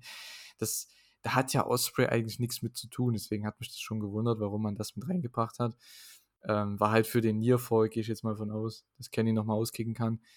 Aber ob es das gebraucht hätte, das ist so mein einziger Kritikpunkt, das habe ich schon so angeschnitten. Ähm, ja, das Ding, das Ding ist bei Ref Referees, muss ich ehrlich sagen, ich sag's ja schon länger, aber ich schaue halt auch New Japan und das ist halt genauso, ne? Also die Refs, die haben da halt auch keine Kredibilität. Ähm, die werden halt nur verarscht von den Wrestlern und es gibt keine Konsequenzen irgendwie. Das ist halt so das Problem. Und äh, irgendwie habe ich mich dran gewöhnt, was eigentlich auch schlecht ist, muss ich ehrlich sagen. Deswegen kann ich deine, deine negative Ansicht da auf jeden Fall verstehen. Aber ich muss sagen, ich bin da halt viel zu gewöhnt dran. Also, das ist, das ist so mein Problem. Ähm, ja, aber in jedem normalen Sport würde das halt nicht durchgehen. Ne? Also. Ja, vor allem auch eine Sache, die mir gerade noch aufgefallen ist. Wenn du es so bucken möchtest, wie sie es getan haben, dann mach es bitte so, dass es standen ja so noch die Security-Leute da. Dann lassen Don Kellis dann da irgendwie am oben an der Rampe gerade irgendwie so kurz mit dem Kopf rausschauen, wink einen der Security-Leute ran, gib dem kurz irgendwie die, oder lass dem, dem irgendwas ins Ohr flüstern, gib dem den Schraubenzieher und der Security-Typ, der kann ja von mir sich auch im Nachhinein rausstellen, dass das irgendwer, keine Ahnung was ist. Aber der macht das dann, sodass du wenigstens die Regel einigermaßen, wenn doch nur entfernt davon eingehalten hast. Aber äh, wirklich, wenn man da jetzt ein bisschen mit Konsequenz rangehen würde, ist ja jetzt ab heute oder ab heute für AEW ist es ja vollkommen egal, wenn jemand vom Ring verbannt wird, weil Don Callis hat gezeigt, es ist scheißegal. Es macht keinerlei Unterschied, ob du vom Ring verwandt bist oder nicht. Du hast keine Konsequenzen.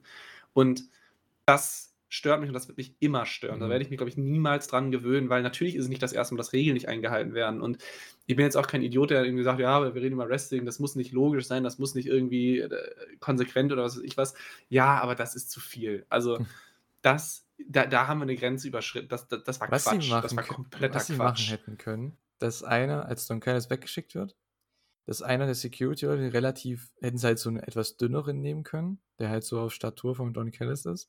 Und der geht mit ihm backstage, führt ihn quasi backstage. Und dann irgendwann kommt der Security-Mann zurück, ist aber dann halt so ein bisschen mehr maskiert. Er hat halt auch so eine, so eine Gesichtsmaske an oder so teilweise. Und ähm, das ist dann halt Don Callis. Und der steht die ganze Zeit da und keiner bemerkt. Und äh, er ist dann der, der dann als Security-Mann den, den Schraubenzieher den Ring wirft oder so. Oder Das so. hätte man auch machen können. Vollkommen in Ordnung. Also ich, da bin ich jetzt selbst nicht drauf gekommen, aber genau so kannst du es halt dann machen. Einfach nur, ja, dass du ein bisschen auch nur ansatzweise diese Regeln einhältst. Aber das, das wäre eine Million mal besser gewesen. Ich glaube, das waren jetzt zwei spontane Ideen von uns und das, das hätte für mich das größte Problem an diesem Match komplett gelöst. Und Aber es war halt auch das einzige Ähm, Problem. Also, das ist halt ja, das Ding. Wir haben jetzt klar. natürlich hier ein Meckern paar hohes Minuten drüber geredet, aber das ist echt so der einzige Kri äh, Alter, heute ist ganz schlimm. Einzige Kritikpunkt, so, den ich habe, den wir beide wahrscheinlich auch haben an diesem Match. Ähm, 40 Minuten absolute Schlacht und das waren ja nur zwei Minuten von dem Match. Also die anderen 38 Minuten, die waren ja wirklich, also fantastisch. Überragend, Ja. Weltklasse. Und i- ich habe es vorhin schon gesagt, ihr kriegt zwei von diesen Matches in einem Jahr. Also bitte, ich glaube, wir haben alle eigentlich nichts mehr verdient für das ganze Jahr jetzt. das ist ja wirklich der Wahnsinn. Ne? Klingt jetzt hart, aber das ja. ist halt, naja, come on. Und wir fahren noch zu Wembley und da, vielleicht kriegt der da auch noch ein Match. Vielleicht machen sie sogar das dritte. Ey, wenn die da das dritte Match machen, two out of three falls, ne, ey, da, da, da, da geht mir aber einer ab, ne? Gott, oh Gott, oh Gott, ey, das. du meine Güte. Der restet davor ja schon gegen Shingo bei RevPro. Und da habe ich auch schon Bock, das wird auch nochmal ein Banger. Also, ach, ich bin einfach so happy, 2023 Wrestling-Fan zu sein, ne? Und dieses Match hat es wieder gezeigt. Wir leben in so einer tollen Zeit und äh, wir kriegen solche Sachen hier und. Also bitte. Ich bin gespannt auf eure Kommentare, auch im Forum und sowas. Also ich denke, zu der Show habt ihr bestimmt auch einiges loszuwerden und äh, ja, bin echt mal gespannt, wie ihr das alles fandet. Auch dieses Match hier ähm, war für mich, ich kann es jetzt schon mal vorwegnehmen, mein Match of the Night. Ähm, ja, auf jeden Fall. War einfach überragend. Ja, kommen wir zum äh, letzten, ich sage es mal schon Lowlight, ne, war es ja dann irgendwo schon. Wir hatten äh, Sting, Darby Allen und Tetsuya Naito gegen Chris Jericho, Sammy Guevara und Minoru Suzuki.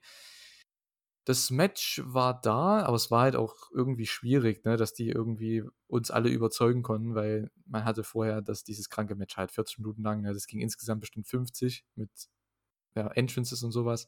Osprey hatte auch wieder ein super Entrance, kommt auch wieder mit seinem alten Theme-Song raus, nicht mit seinem aktuellen. Ähm, war auch sehr, ein sehr, sehr cooler Touch, weil zu Wrestle Kingdom ist ja auch mit dem Theme rausgekommen. Also wahrscheinlich nur für diese Fehde kommt er mit dem alten Theme raus. Auch ein Teil der Story, finde ich echt cool. Und äh, ja, dieses Match war halt da. Bei Sting weiß man halt echt nie, ne? Der nimmt teilweise Bums, da frage ich mich, Junge. Und dann im, im Media Scrum danach sagt er, ja, ich muss halt mal schauen, wie weit es geht.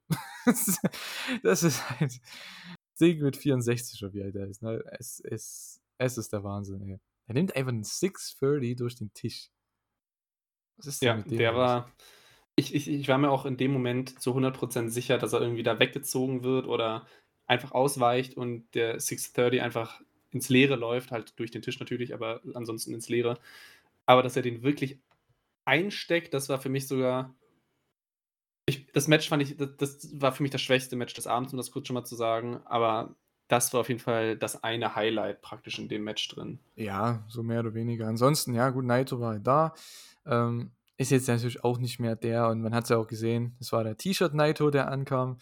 Es ist ja kein Singles-Match, kein großes Singles-Titelmatch oder so. Also, Stefan, falls du es nicht weißt, T-Shirt Naito restet immer in den Tag-Matches und Preview-Tag-Matches, wenn es um nichts geht.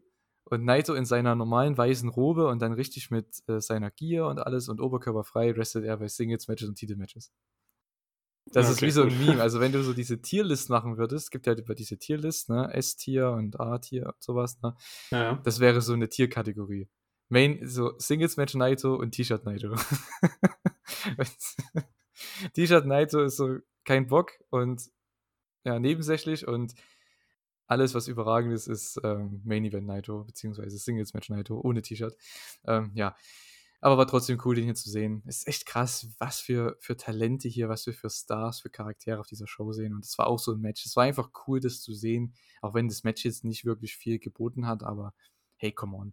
Naito hat am Ende die, den äh, Pin geholt an Suzuki für sein Team und äh, ja, es war nicht spektakuläres, aber ich glaube, das konnte man auch nicht unbedingt erwarten. Ne? Ich meine, ja, es war halt cool für Sting gegen Jericho, dass die einen Face-Off hatten, Suzuki und Sting. Das habe ich halt auch nie gedacht, ey, dass, dass, die mal, dass ich das mal sage, dass die in einem Ring stehen. Ne? Ich habe das live gesehen, das ist halt so wild. Die wresteln halt beide schon seit jetzt ziemlich genau 35 Jahren. Das ist halt so krank. Und Jericho ja auch schon seit 33 oder so, ne? Ja, 1990 hat er angefangen. Es ist so krank einfach, ja. ey. Was da für Wrestling-Erfahrung drinsteckt. Ne? Sammy wrestelt ja auch schon seit äh, ich glaube, 12, 13, 14 Jahren, glaube ich. Ich glaube, seit 14 Jahren. Und äh, Naito wrestelt auch schon seit fast, seit 18 oder 20 Jahren fast. Also, das ist schon richtig krass. Wie viel Wrestling-Erfahrung da drin ist, Legenden hier drin sind, das ist Wahnsinn. Also, allein deswegen war es cool, aber ich glaube, es war nur der Warm-up für das, was jetzt im Main Event kam. ja, also ich habe es gerade eben schon gesagt, es war schon irgendwie Lowlight der Show. Ich fand auch manches war auch nicht so ganz sauber dann irgendwie immer geworkt. Also ich kann verstehen, wie groß das Match ist, was da für Namen sind, Sting und Jericho das erste Mal zusammen und so weiter und so fort. Das Match war aber trotzdem nur okay. Es hatte wirklich das hatte wirklich den allerschwierigsten Spot natürlich auf der Card zwischen den beiden Main Events. Da war klar, dass da vielleicht nicht mehr so unfassbar viel passiert, dass vielleicht auch die Fans vor Ort grad erst mal 'ne kleine Pause brauchen und so weiter. Deswegen für mich, das Match war da. Das war auch nicht schlecht. Auch da wieder Meckern auf hohem Niveau, weil ich würde ganz anders drüber reden, wenn wir das Match jetzt in der Weekly oder so bekommen hätten. Aber mehr als okay würde ich halt auch da nicht wirklich sagen. Ich fand's auch so vom rein vom Ahnung, vom rein Technischen oder so auch schwächer als das Frauenmatch beispielsweise. Eine Sache, die ich auch natürlich selbst nicht wusste, weil ich halt auch 'n 'n Naito jetzt auch nicht verfolge, ähm, wurde ich dann auch im Bericht, ich glaube, das war dann im Forum, darauf hingewiesen, dass ich geschrieben habe, Naito hat halt wie 'n Heel geworkt, obwohl er halt im Team der Faces war. Und dann wurde Ja, ich halt das ist sein vollkommen zurecht hingewiesen. Ja, natürlich workt er wie 'n Heel, der ist ja auch 'n Heel. Und dann war Hä, ich auch im was? Nachhinein wieder so: Hä? „Hä, aber wie Nein. wie da ergibt das Team doch überhaupt Das keinen das Sinn.“ ist sein Also Charakter. Das ist halt es ist schwierig zu erklären. Wie sagt man, er ist halt dieser Charakter ist entstanden damals in Mexiko, ähm, als er mal für 'ne Zeit lang von New Japan weg war. Der war quasi das absolute Babyface bei New Japan. Das Stardust Genius war sein Gimmick. Absolutes Babyface, bisschen kürzere Haare, nicht so langsam, wie er hier rumläuft, so nicht so cool, sondern halt wirklich Babyface halt, ne? Das Ding war, der kam halt zur selben Zeit war zur selben Zeit im Aufstieg wie Okada. Und Okada war halt von Anfang an der absolute Megastar, ne? Den haben sie sofort da oben hingepusht und Naito war halt immer so der Zweite dahinter. Und dann musste er halt sich was Neues ausdenken. Ist dann mal weggegangen nach Mexiko. Ich glaube, 2015 war das und, äh, kam dann wieder mit diesem in Mexiko war das halt 'n Rudo-Gimmick, ne? Los Ingobernables de Japón. Los Ingobernables, also die Ungovernable, die Unregierbaren quasi. Und, Mhm. äh, da kam dieser Charakter zustande. Und der hat halt so an Beliebtheit gewonnen die letzten Jahre. Der ist halt der beste ich glaube mittlerweile mit United Empires und das LIJ halt sind das die besten Merch-Seller bei New Japan. Und das seit Jahren, dieses ganze Stable. Ähm, ja, es sind einfach irgendwie coole Wrestler, die alle irgendwas Eigenes haben, die aber nicht wirklich zuor zuzuordnen sind im Sinne von Babyface oder Heel, ne? Die werden aber sind halt so beliebt, dass sie beides worken können theoretisch und immer hin und her wechseln, je nachdem, gegen wen sie wresteln. Also, das ist halt ganz cool. Und, äh, ja, man merkt halt bei ihm, er ist sein Charakter ist halt der der will halt jeden abfucken im Ring, ne? Das ist also, wenn du dir manche Matches von ihm anguckst, denkst du dir auch: „Ey Digga, gegen den möchte ich nicht wresteln.“ Das ist wie bei Jay White, der der ist einfach so 'n, äh, auf gut Deutsch gesagt, so 'n Arschloch im Ring, weil der dich halt nur die ganze Zeit an der Nase herumführt, ne? Und halt dabei lacht, so, weil er's halt kann. Und so 'n bisschen arrogant halt, ne, aber auf 'ne coole Art und Weise. Okay, das das relativiert jetzt auf jeden Fall noch mal manches, weil das hatte mir dann auch als mir das im Nachhinein auch erst so 'n bisschen bewusster wurde, hat das noch mal so 'n bisschen, ja, keine Ahnung, das Match im Kopf negativer wirken lassen. Also, das war, um's um's jetzt vielleicht wahrscheinlich 'n 3. Mal zu sagen, das Match war für mich Lowlight der Show. Es war wirklich nur okay. Ja, auch natürlich schwierige Uhrzeit für deutsche Verhältnisse, weil das war dann ja schon irgendwann um boah, das keine Ahnung, das war ja fast 5, um ja. 5:30 erst zu Ende, kurz nach 5 Mhm. angefangen. Und boah, da war ich nicht drin. Also, das das das war schwierig. Das fand ich wirklich nur so Ja lala. gut, aber dafür warst du bestimmt wieder beim Main Event am Start, denn wir hatten danach den Main Event, das Dream Match. Kazuchika Okada, der absolute Topstar seit 10, 11 Jahren bei New Japan Pro Wrestling, gegen Bryan Danielson, einen der besten Wrestler aller Zeiten, der besten wahrscheinlich mit der beste Wrestler der letzten 20 Jahre. Und, äh, ja, es war 'n Dream Match. Die Crowd hat das auch natürlich so gesehen und war super investiert von Anfang an. Das war ja klar, ne? Bei jedem Move waren die dabei. Gab „This is awesome“ Chants, „Holy shit“ Chants gleich am Anfang. Die haben noch gar nichts gemacht und, äh, ja, das Match ging auch lange tatsächlich, aber es war halt einfach 'n typisches Okada-Match, weil die gehen am Anfang relativ langsam los und dann am Ende steigern sie sich halt, wenn's so in die 20- Minuten-Marke dann geht, in die Near-Fall-Phase, wo dann auch der 1. Rainmaker durchgeht und dann ja, das ist dann schon ganz cool. Also, das hat mir auch wieder gefallen. Und ich fand's cool, dass sie auch mit dem Finish oder überhaupt mit dem, wie sie das Match ge gewrestelt haben, eher ein weiteres Match aufgebaut haben, vielleicht für die Zukunft. Weil das war mir schon bei Kenny und, äh, Ospreay ist mir das auch schon aufgefallen im Tokyo Dome bei Wrestle Kingdom. Da wusste ich bei dem Finish und überhaupt, wie die das Match gewrestelt haben, da wird's noch was geben. Und jetzt haben wir das halt hier bekommen, das Rematch. Und, äh, ich denke, bei Okada Danielson könnte das auch so sein. Vielleicht sogar im Tokyo Dome nächstes Jahr. Mal schauen bei Wrestle Kingdom. Das wäre 'n sehr, sehr cooles Rematch, ähm, für die beiden.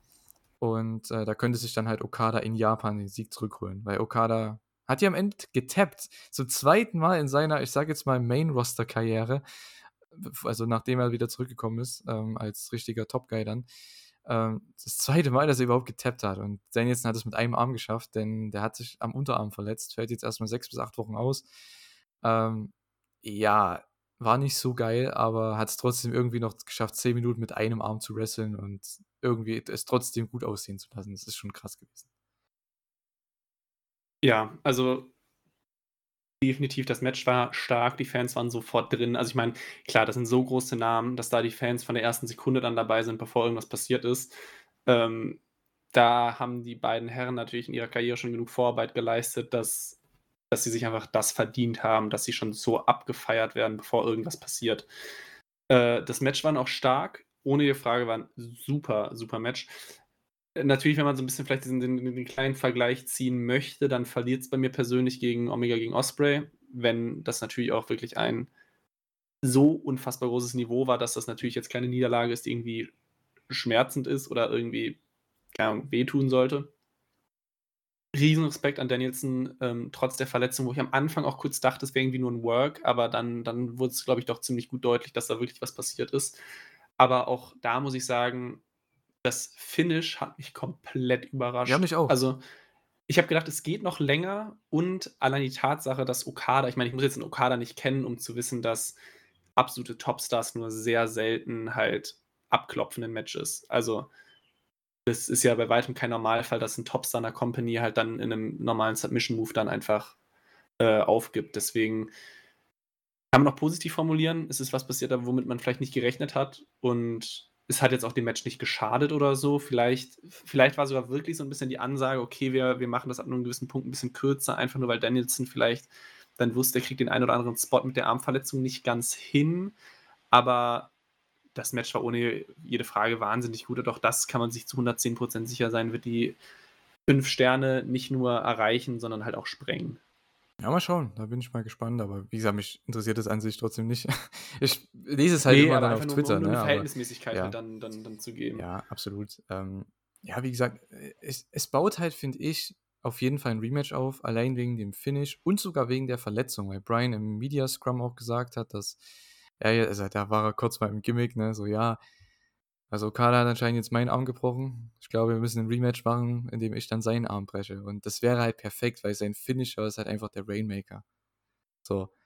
Und das passt halt perfekt. Also, wenn sie das machen und das wäre so eine geile Promo, wenn ich das dann schon sehe, Ende des Jahres bei, keine Ahnung, Power Struggle oder Battle Autumn, bei irgendeiner großen New Japan Show, kommt dann ein Video von Danielson, was eingespielt wird und der challenged Okada zu einem, äh, zu einem Rematch im Tokyo Dome. Oh, das wäre so geil. Ich würde mich so freuen.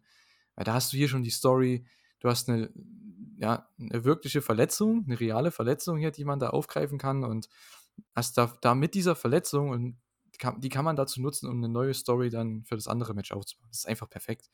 Ähm, auch wenn es natürlich jetzt blöd ist für Danielson, der jetzt erstmal ausfallen wird, auf jeden Fall gute Besserung an den Kollegen. Und äh, ja, ja, du hast gesagt, ne, Finish habe ich auch nicht äh, kommen sehen, weil ich habe nie gedacht, dass Okada tappt. Also, dass er gepinnt, gepinnt wird, ja gut, klar, kann ja passieren. Es ist halt Danielson, logisch.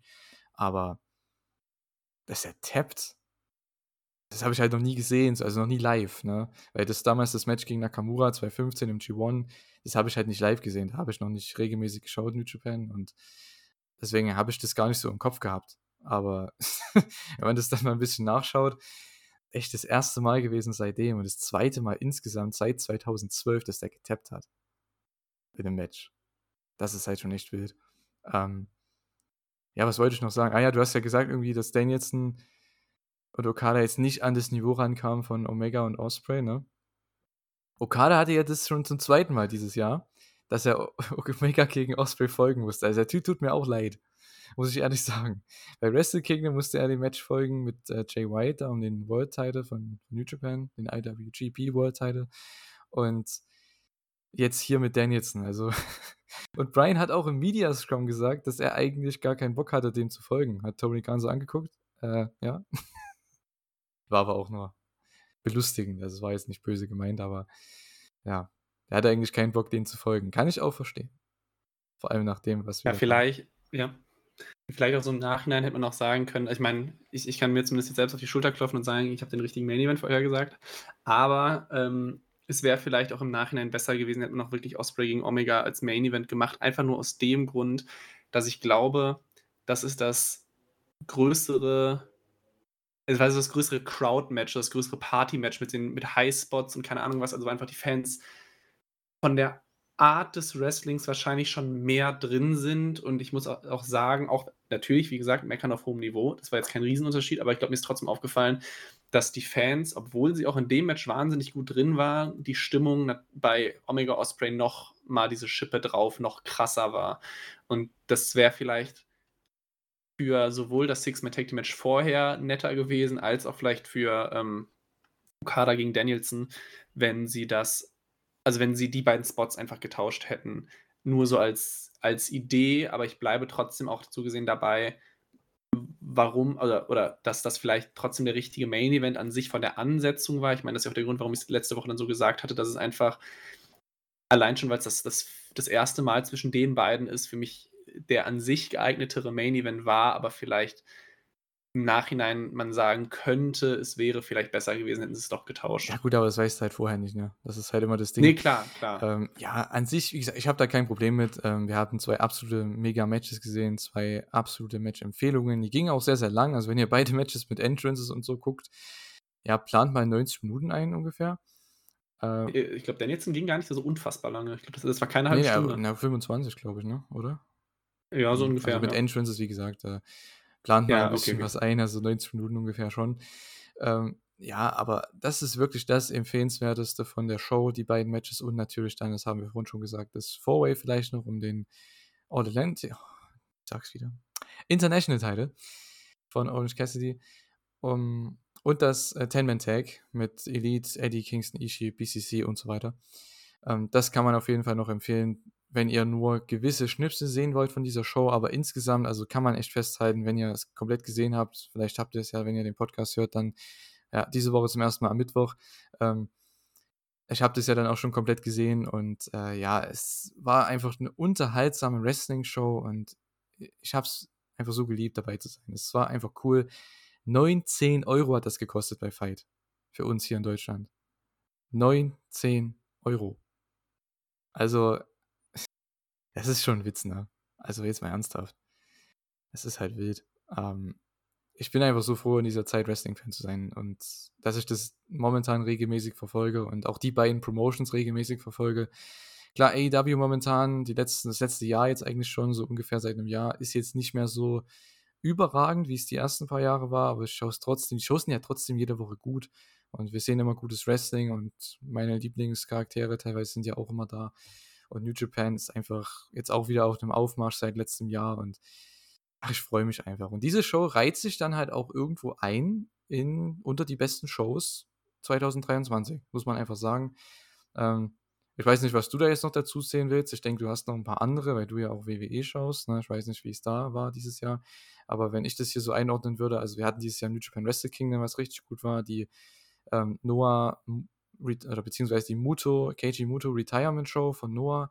Wir hatten AEW Revolution, wir hatten Stardom Grand Queendom und New Japan Dominion und jetzt eben Forbidden Door. Also es waren dieses Jahr schon absolut kranke Shows, die ich jetzt auch gesehen habe, die ich auch richtig stark fand und ich weiß nicht, ob du da noch andere Shows hast von WWE oder was oder NXT, ich weiß nicht, was du da gesehen hast, was da noch rankommt oder so.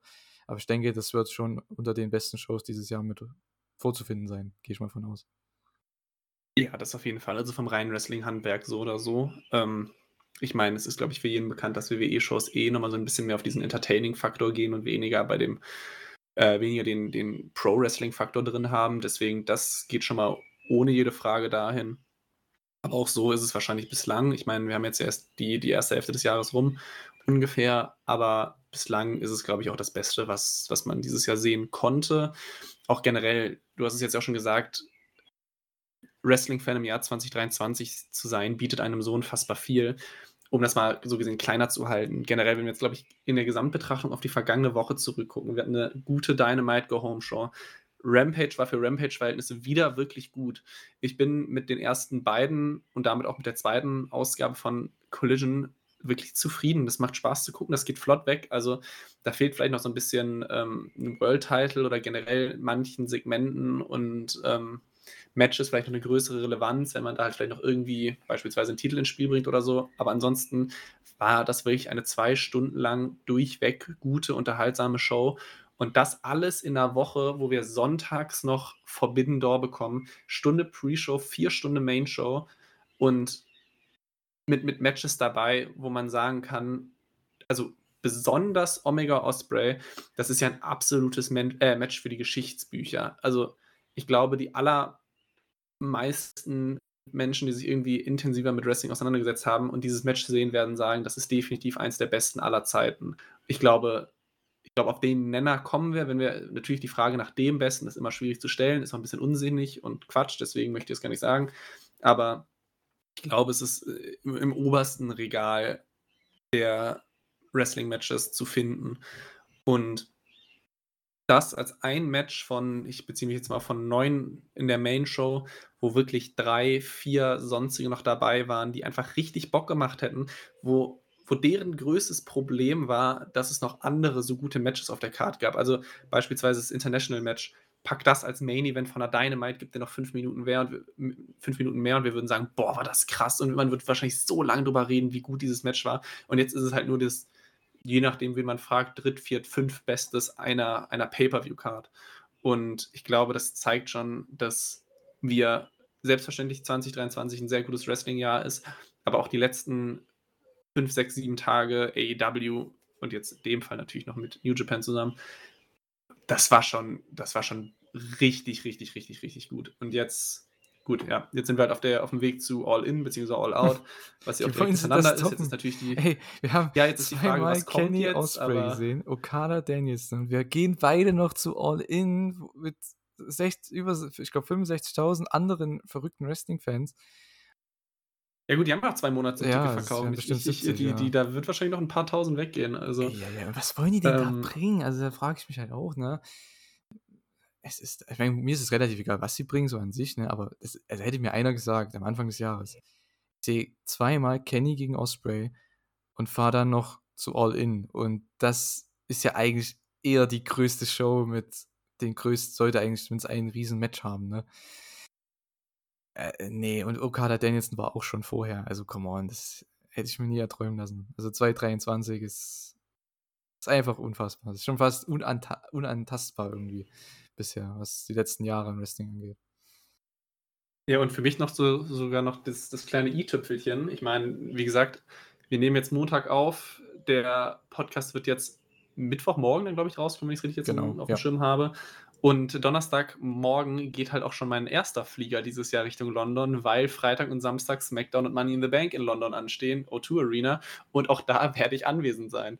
Das heißt, 2023 könnte mit aller Wahrscheinlichkeit für mich persönlich als, als bestes Wrestling-Jahr meines noch jungen Lebens für mich in die Geschichte eingehen. Absolut. Dann würde ich sagen, beenden wir das Ganze mit einem ja, wunderbaren Urlaubsgruß an den Stefan, ähm, der nach, nach London fliegen darf. Das sind zweimal dieses Jahr und jetzt zu Money in the Bank.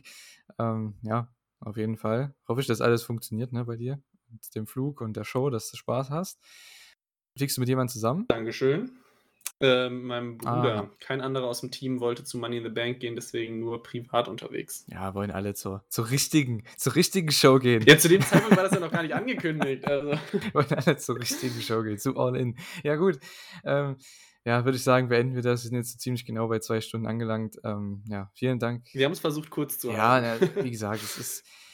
Ich wollte jetzt auch nicht, oder wir beide wollten halt nicht jetzt Weeklies auseinandernehmen, das macht keinen Sinn. Und der Pay-Per-View, ich meine, so viel, wir konnten halt viel zu gewissen Matches sagen, aber der Rest ist halt auch so, ja, ich glaube, viel wollt ihr auch nicht jetzt zu irgendwelchen Tech-Matches hören oder so, sondern die Singles-Matches und die Titel-Matches waren schon halt die wichtigsten Sachen und äh, ja, vor allem die beiden großen Matches. Ich denke, das hat auch den Pay-Per-View verkauft und äh, bin auch mal gespannt auf die Pay-Per-View-Zahlen, wie sie dann am Ende aussehen, weil ich glaube, mit den beiden Matches könnte das auch sehr hoch in die Höhe schießen.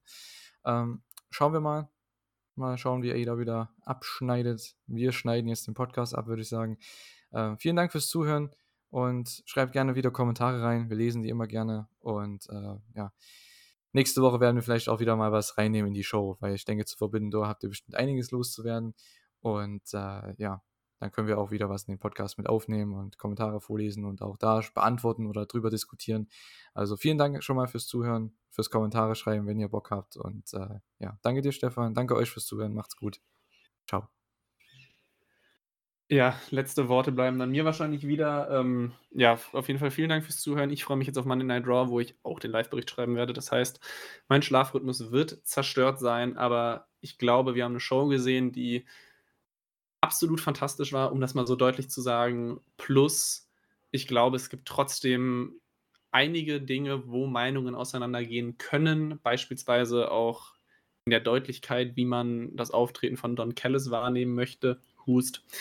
Aber deswegen, ich, ich, ich kann nur äh, zum letzten Mal für den Abend äh, Julian zustimmen. Schreibt es gerne in die Kommentare. Freue ich mich wirklich sehr drauf, bei so einem großen Event einfach verschiedene Meinungen zu sehen. Ihr könnt mir auch widersprechen, wie ihr wollt, kann ich mitleben. Deswegen, wir hören voneinander. Bis ah, nächste Woche wird schwierig, aber mich hört ihr wahrscheinlich in zwei oder drei Wochen oder so dann das nächste Mal wieder, weil nächste Woche London. Ciao.